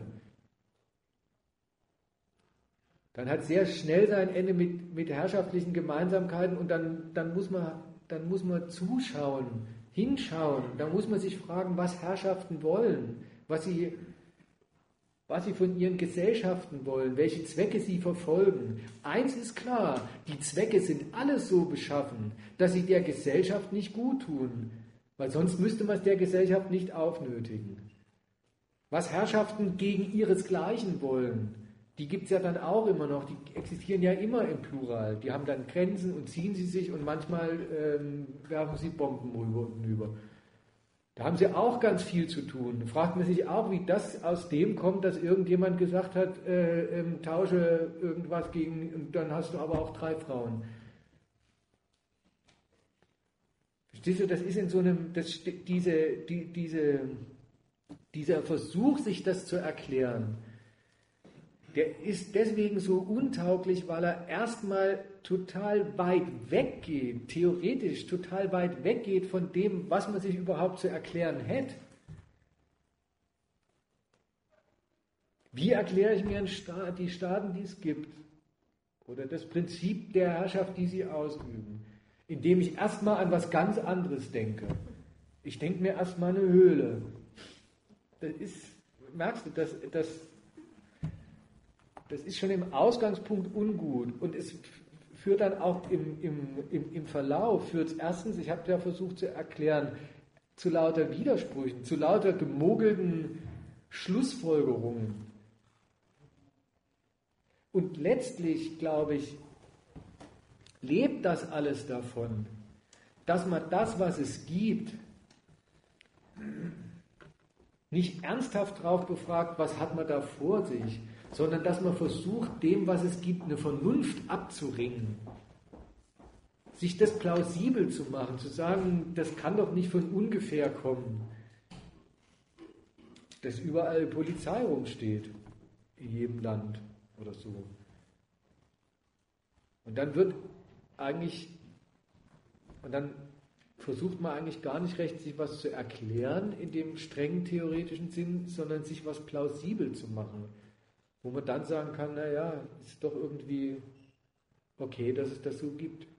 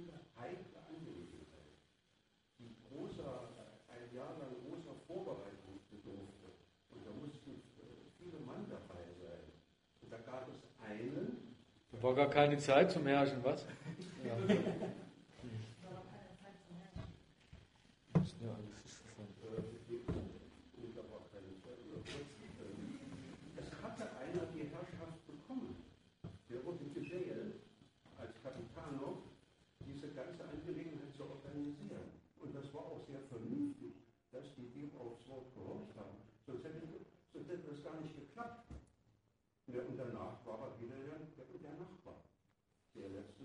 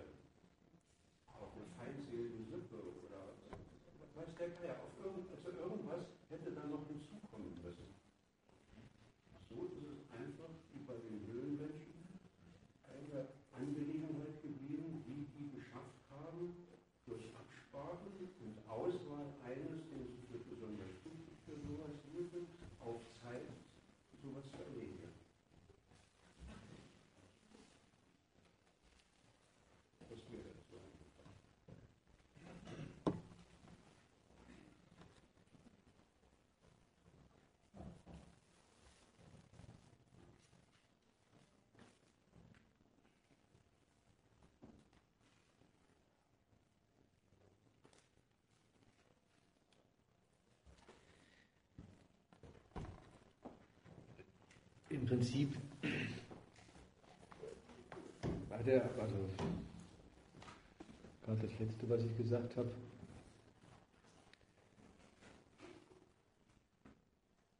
Oder nein, ich, das letzte, was Sie gesagt haben, das hatte, ähm, das war ein, fand ich etwas schlecht abgebogen. Abgesehen davon, dass ich mich mit der Geschichte der ähm, mediterranen Thunfischfischerei nicht so auskenne. Weiß, dass im Mittelalter ähm, Norweger ähm, vor der portugiesischen Küste Kabeljau immer gefangen haben. Aber gut, das ist ja was anderes.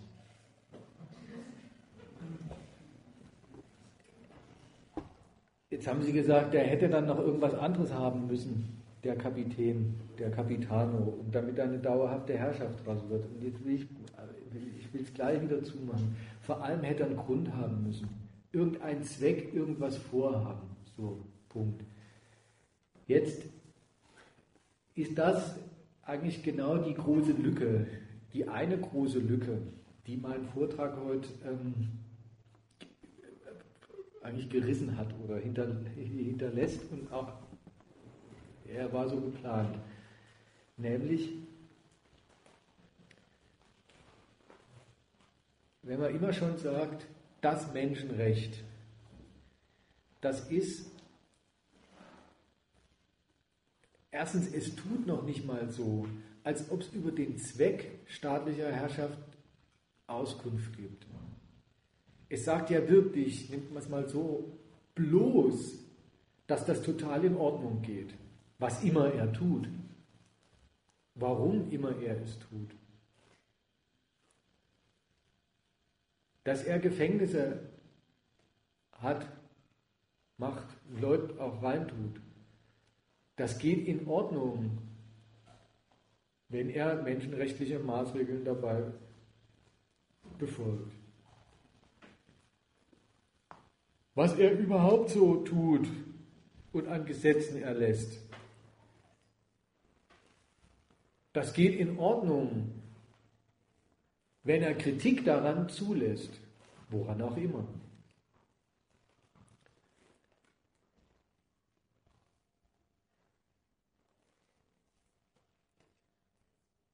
dass Staaten Hoheit, eben hoheitlich das Leben der Gesellschaft regieren. Mit ihren Setzungen.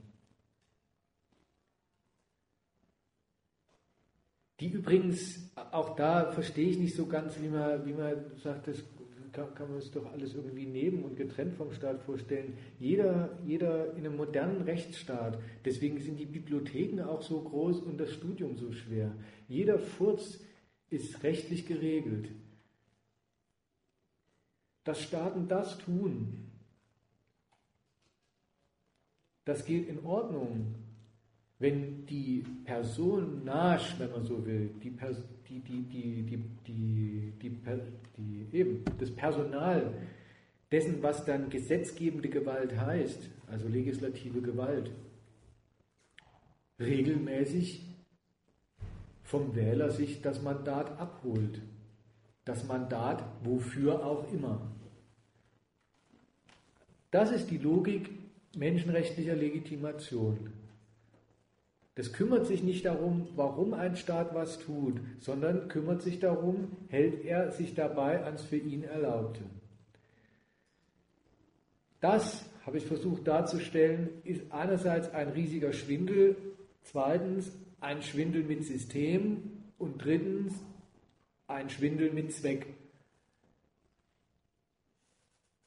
Der Schwindel besteht darin, dass der Staat so tut, als ob er noch unter einem höheren Recht stünde Dabei ist er der Einzige, der Recht setzt und er macht, was er will, jedenfalls das, was er kann. Zweitens, es ist ein, es ist ein Schwindel mit System, eben, das, eben hier mit dem System, mit dem Prinzip, die abstrakte Willensfreiheit muss immer geachtet werden und das wäre das große, das wäre die große Scheidemarke zwischen guter und schlechter Staatsgewalt. Und drittens ist es ein Schwindel mit einem Zweck. also mit einer Leistung, nämlich so verabsolutiert sich der Staat moralisch, so gibt er sich die Generalvollmacht, die moralische, für alles, was er tut. Passt auch nicht so ganz zu dem, dass er doch eigentlich bloß irgendwie auf das aufpassen soll, was die Mehrheit will. Die, die, die große Blackbox habe ich jetzt immer mit dem mit diesem Verbindungswort, was auch immer, wofür auch immer und so fort umrissen.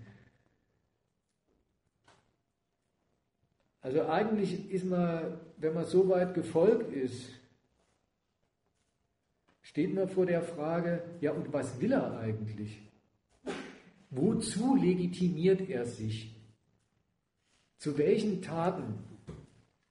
Mit welchen Zwecken? ist er unterwegs, für die er diese Sorte Legitimation für so brauchbar wie nötig hält. Das wäre die, das ist eigentlich die Frage und jetzt wäre es die, ist es die theoretische Aufgabe, vor der man steht, der wir heute Abend jedenfalls nicht mehr nachgehen. Was sind denn die wirklichen Zwecke des Staates, der sich so, der sich immer so in Szene setzt? Und wie gesagt, dass es bloß das in Szene setzen ist, das wollte ich versucht haben, schon mal zu erklären. Die zweite große Lücke, die ich auch nicht schließe, die besteht, und die ist dann näher aufs Menschenrecht noch bezogen, eigentlich darin, oder nicht eigentlich, sondern die besteht darin, dass das Menschenrecht so wie es einem heutzutage unterkommt. Eigentlich nur an hohen Sonn- und Feiertagen. Na gut, und abgesehen davon immer dann, also wenn äh, Joachim Gaub irgendwo auftritt, wo mehr als drei Leute nicht rechtzeitig verschwunden sind. Das Menschenrecht in dieser Variante des Selbstlobs des Staats auftritt. Viel häufiger hat man es mit dem mit dem, mit dem Ruf nach, überhaupt mit der Kategorie, mit dem Prüfungskriterium Menschenrecht und so weiter, dann zu tun, wenn Staaten eben nicht sich selbst loben, sondern wenn sie prüferisch auf andere Staaten losgehen. Prüferisch bis hin zu sehr kriegerisch. Das erste Beispiel, oder nein, das zweite vorhin ganz am Anfang, am Einstieg, ist ja gleich das gewesen, diese, ähm, die, dieses hohe Lied auf freie Wahlen, was George W. Bush damals äh, gesungen hat. Und das war, das war die Marschmusik äh, ähm, für seine Kriege in Afghanistan und Irak und alles, was sich dann noch so angeschlossen hat.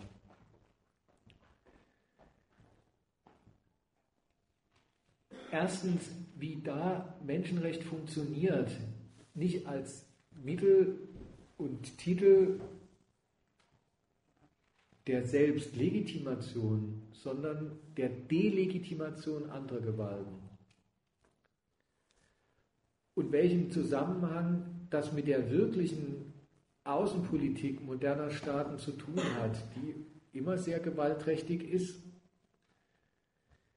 Auch das ist mit dem mit, mit der Charakterisierung des Prinzips Menschenrecht als Legitimation von Staaten überhaupt noch gar nicht, noch nicht im entferntesten ähm, angegangen.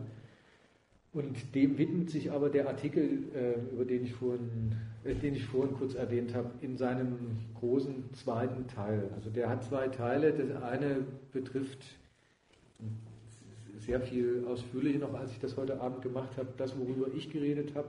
Und der zweite große Teil ist, was ist eigentlich los, wenn das Menschenrecht zum Titel von Außenpolitik wird, die dabei anfängt, ähm, dass man, weiß ich nicht, den chinesischen Botschafter in Berlin einbestellt und streng anschaut dann bis dahin geht, dass man mit solchen Titeln inzwischen heutzutage richtig ganze Nationen in Schutt und Asche haut. ob sich das die dortigen Bewohner als die Lösung ihrer Probleme mit, mit ihren Höhlen und ihren drei Frauen so ausgemalt haben, wage ich auch zu bezweifeln. Gut, also das wollte ich nur, das wollte ich nur sagen, dass, da hat sich, weil ich, ähm, weil ich immer selber so jetzt rumgeredet habe, von wegen ähm, Legitimation, wofür auch immer. Ja, das, ähm, das ist überhaupt die spannende Frage, wofür auch immer. Und wenn man über Staaten redet, die es gibt und nicht solche, die man erfunden hat, dann kommt man um die Frage auch eigentlich nicht drumherum. Was ist die Raison der Bundesrepublik Deutschland oder vergleichbare Staaten? Aber das sollte jetzt überhaupt kein Ende der Diskussion sein oder irgendwie sowas.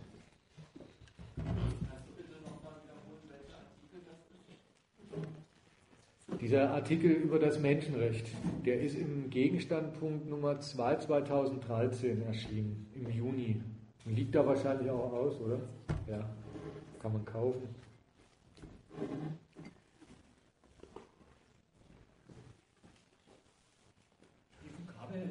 Menschenrecht äh, kennt man ja nur äh, aus etwas anderen Kontexten.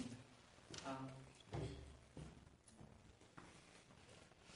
ähm, sicher aus, äh, aus dem ehrlichen Bedürfnis auch defensiv vorgetragen, äh, lieber Staat, tu mir das nicht an, aber auch in der Version, wie es zum Beispiel vorkommt in äh, einer Zeile des Refrains eines berühmten Liedes, ähm, die internationale erkämpft das Menschenrecht.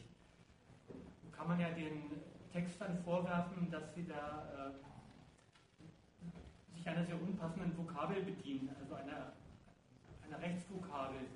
Und äh, eigentlich aber äh, ein Wollen damit ausdrücken.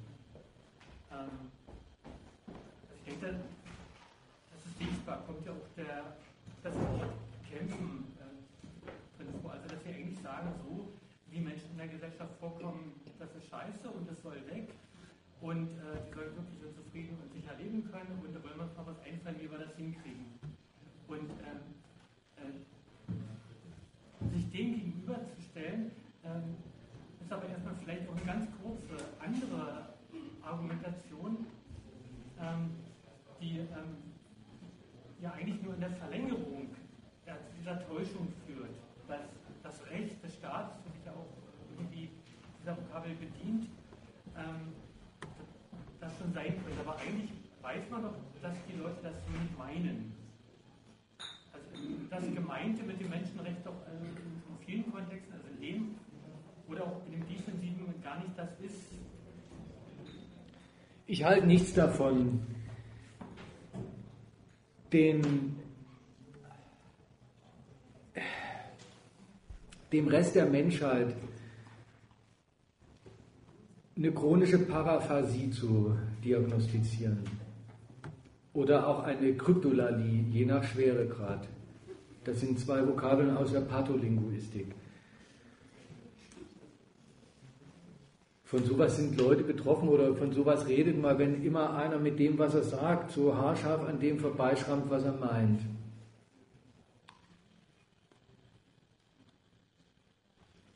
ich lasse mal dieses, das äh, ähm, Arbeiterliedgut aus dem vorletzten Jahrhundert oder von wann es ist, oder aus dem vorvorletzten Jahrhundert womöglich. Aus dem vorletzten. Ich, ich war noch nie gut in Musik. Das lasse ich jetzt mal beiseite. Du hast geredet von und hast die im selben Atemzug genannt.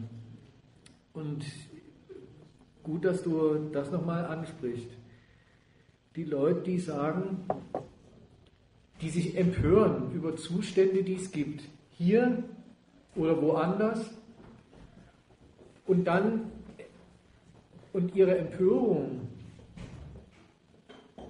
und ihren Willen, das soll gefälligst anders werden. Es soll anders sein und dafür muss was tun. Das tragen sie vor als den Befund, da ist, es, da, da ist doch wohl ein grundlegendes Menschenrecht verletzt worden.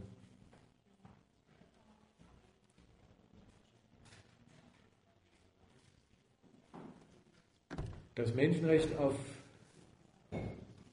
ausreichende Ernährung. Jetzt haben, und das meine ich überhaupt jetzt nicht abschätzig, wohlmeinende Menschen sogar entdeckt, dass es ein Menschenrecht auf ausreichend Wasser gibt. Dieses Right to irgendwas.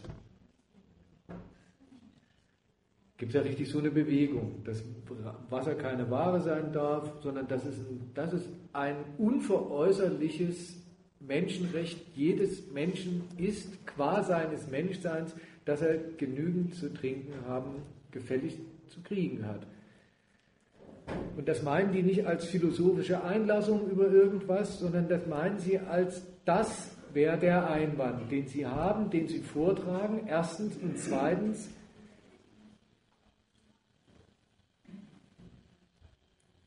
Das wäre auch der Ansatz, da was zu ändern.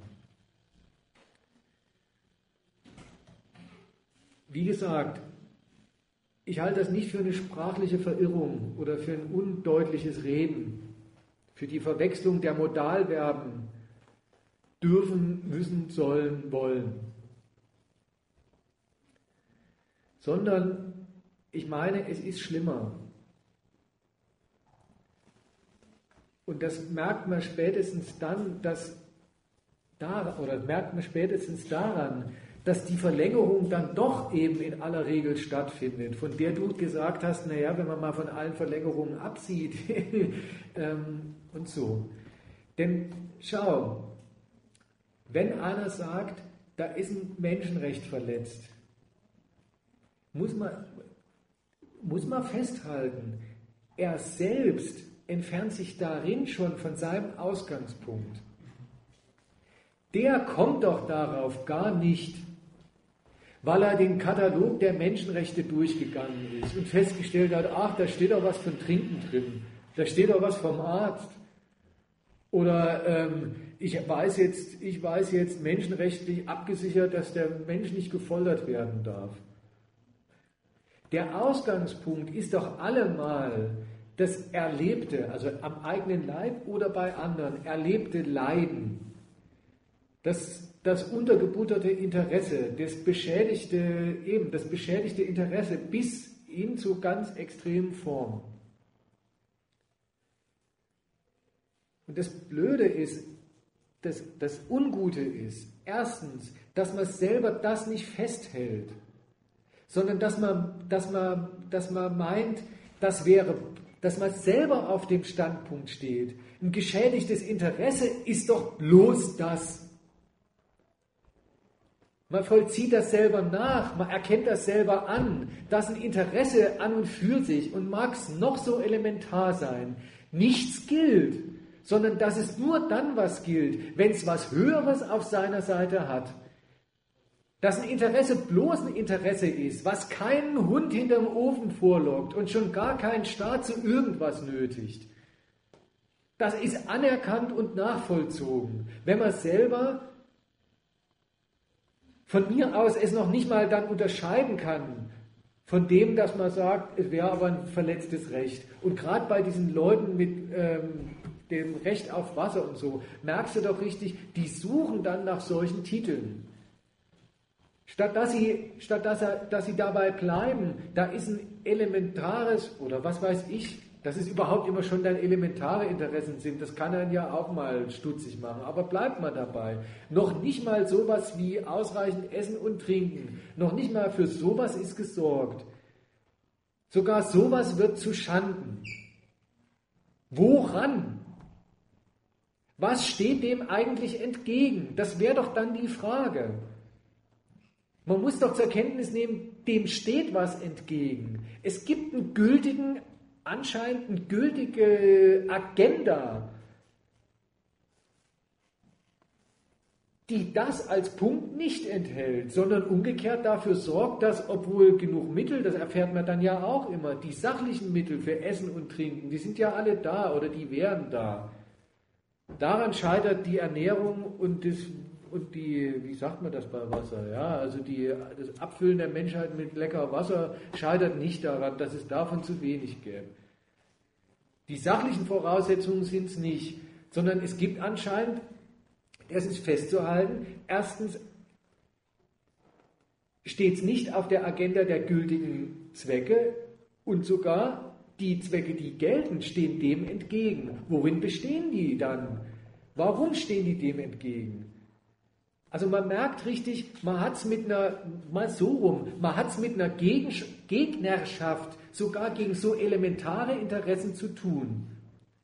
Und zugleich lässt man die dann eben gar nicht gelten, die Gegnerschaft. Er kennt sie einerseits an, indem er sagt, na gut, das Interesse gilt nicht. Kann ich was anderes aufbieten? Kann ich mich anders zum Advokaten dafür machen? Und das ist alles getragen von dem Willen, dann eben doch die, den Gegensatz, bei dem er gerade seinen Ausgangspunkt nimmt, dann doch nicht gelten zu lassen.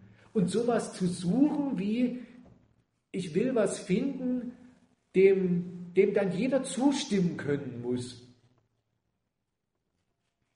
Kein, jeden und damit im Prinzip jeden, jeden also eine, eine große Gemeinsamkeit suchen, unter der das, also eine, eine, überragende Gemeinsamkeit, unter der alles, was man vorfindet an Gegensätzen, nicht gelten soll. Und das ist richtig peinlich doch dann auch in der Hinsicht, dass man, dass man so tut, als ob es bloß, als ob die, auf die man übrigens immer hinredet, das ist immer auf Staaten hingeredet, nicht auf die anderen Höhlenbewohner, sondern immer auf die Staaten hin, bei denen man weiß, die entscheiden, die, die regeln das Leben der Leute, und zwar inzwischen auf der ganzen Welt. Auf die redet man immer hin, die quatscht man immer an, als das sind die mächtigen Setzer dessen, wie die Lebensverhältnisse für die Leute sind. Und zugleich unterstellt man bei denen, die können das doch alles gar nicht wollen. Man muss ihnen bloß einen Gesichtspunkt bieten, unter dem die das dann auch gut, also nicht mehr hinnehmen können, dass sowas passiert. Müsste man, man, man, man kämpft um eine, eine allgemeine Anerkennungsfähigkeit des Anliegens, was man hat, und, und tut damit richtig so. Also tut in, in dieser Weise so. Als ob als ob es bloß an der, als ob es wirklich bloß an der fehlen würde. Als ob nicht umgekehrt von denen, die eben die Macht dazu haben und die man als solche anspricht, als ob die nicht immer schon unterwegs wären und als ob dann, als ob die nicht sehenden Auges, wenn man so will, die Verhältnisse einrichten, die sie einrichten. Da stellt man sich richtig ein bisschen blöd und sagt, das, können, das kann doch niemand wollen. Ja, offenbar doch.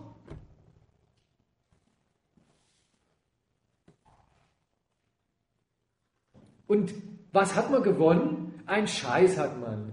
Immer denkt man, man etwas, wenn man sich nicht bloß auf sein Interesse bezieht und, und wenn man selber abschätzig wird gegen die Interessen, die man doch gerade zu, nicht mehr zu Schanden kommen lassen will, wenn man selber diese Abschätzigkeit, die praktisch gilt, nachvollzieht und sagt, ach, aus Interesse wäre geschissen, aber es hat ja ein Recht auf seiner Seite. Und was erreicht man denn damit? Nix. Das Gefasel von wegen Menschenrecht auf Wasser, das hat noch keinen am Verdursten gehindert, weil es noch keinen gezwungen hat, der dazu in der Lage wäre, das Verdursten mal zu beenden. Das Einzige, was man damit wirklich leistet, ist, dass man die, dass man die Gestaltungsmacht derer, die man so anspricht, auch nochmal unterschreibt. Das ist die Absage daran, kann man es mal so nehmen. Aus dem, dass die Herrschaften, die so rumwesen auf der Welt, die es gibt, die installiert sind, die ihre Zwecke verfolgen, die ihre Gesellschaften denen unterworfen sind.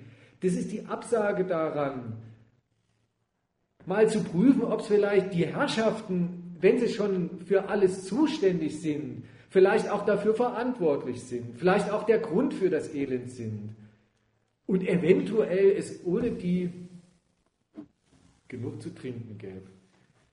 Das ist nichts Unschuldiges, das Gerede. Das merkst du wirklich, wenn du sagst, du willst einen Kaugummi haben.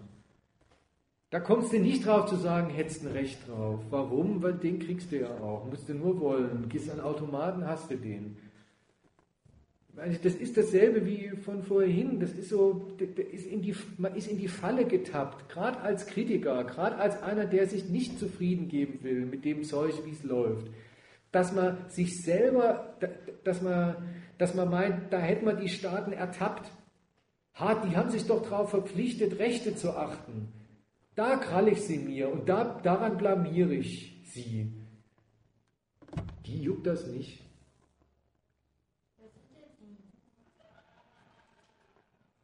Zum Beispiel die Staaten, die sich von den Freunden der, der, der ausreichenden Versorgung der Menschheit mit Wasser ähm, als solche ansprechen lassen dürfen. Die haben neulich ein Weltwasserforum veranstaltet, haben gesagt, dass es eine schwierige Sache ist.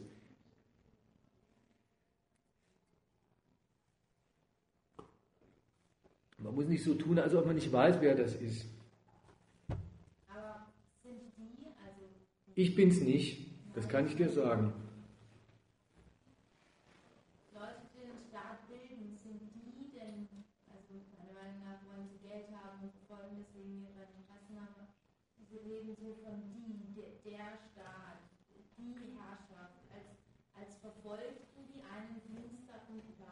Nein, das ein finsterer Plan.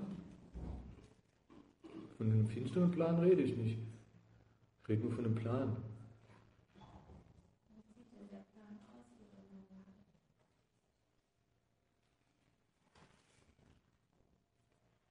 Ist dir das entgangen, zum Beispiel, ähm, was die Bundesregierung so, was die Bundesregierung so für ähm, und alle Parteien übrigens, die sich darum bewerben, sie bilden zu dürfen, so für erfolgreiches Regieren halten. Ist es wirklich entgangen?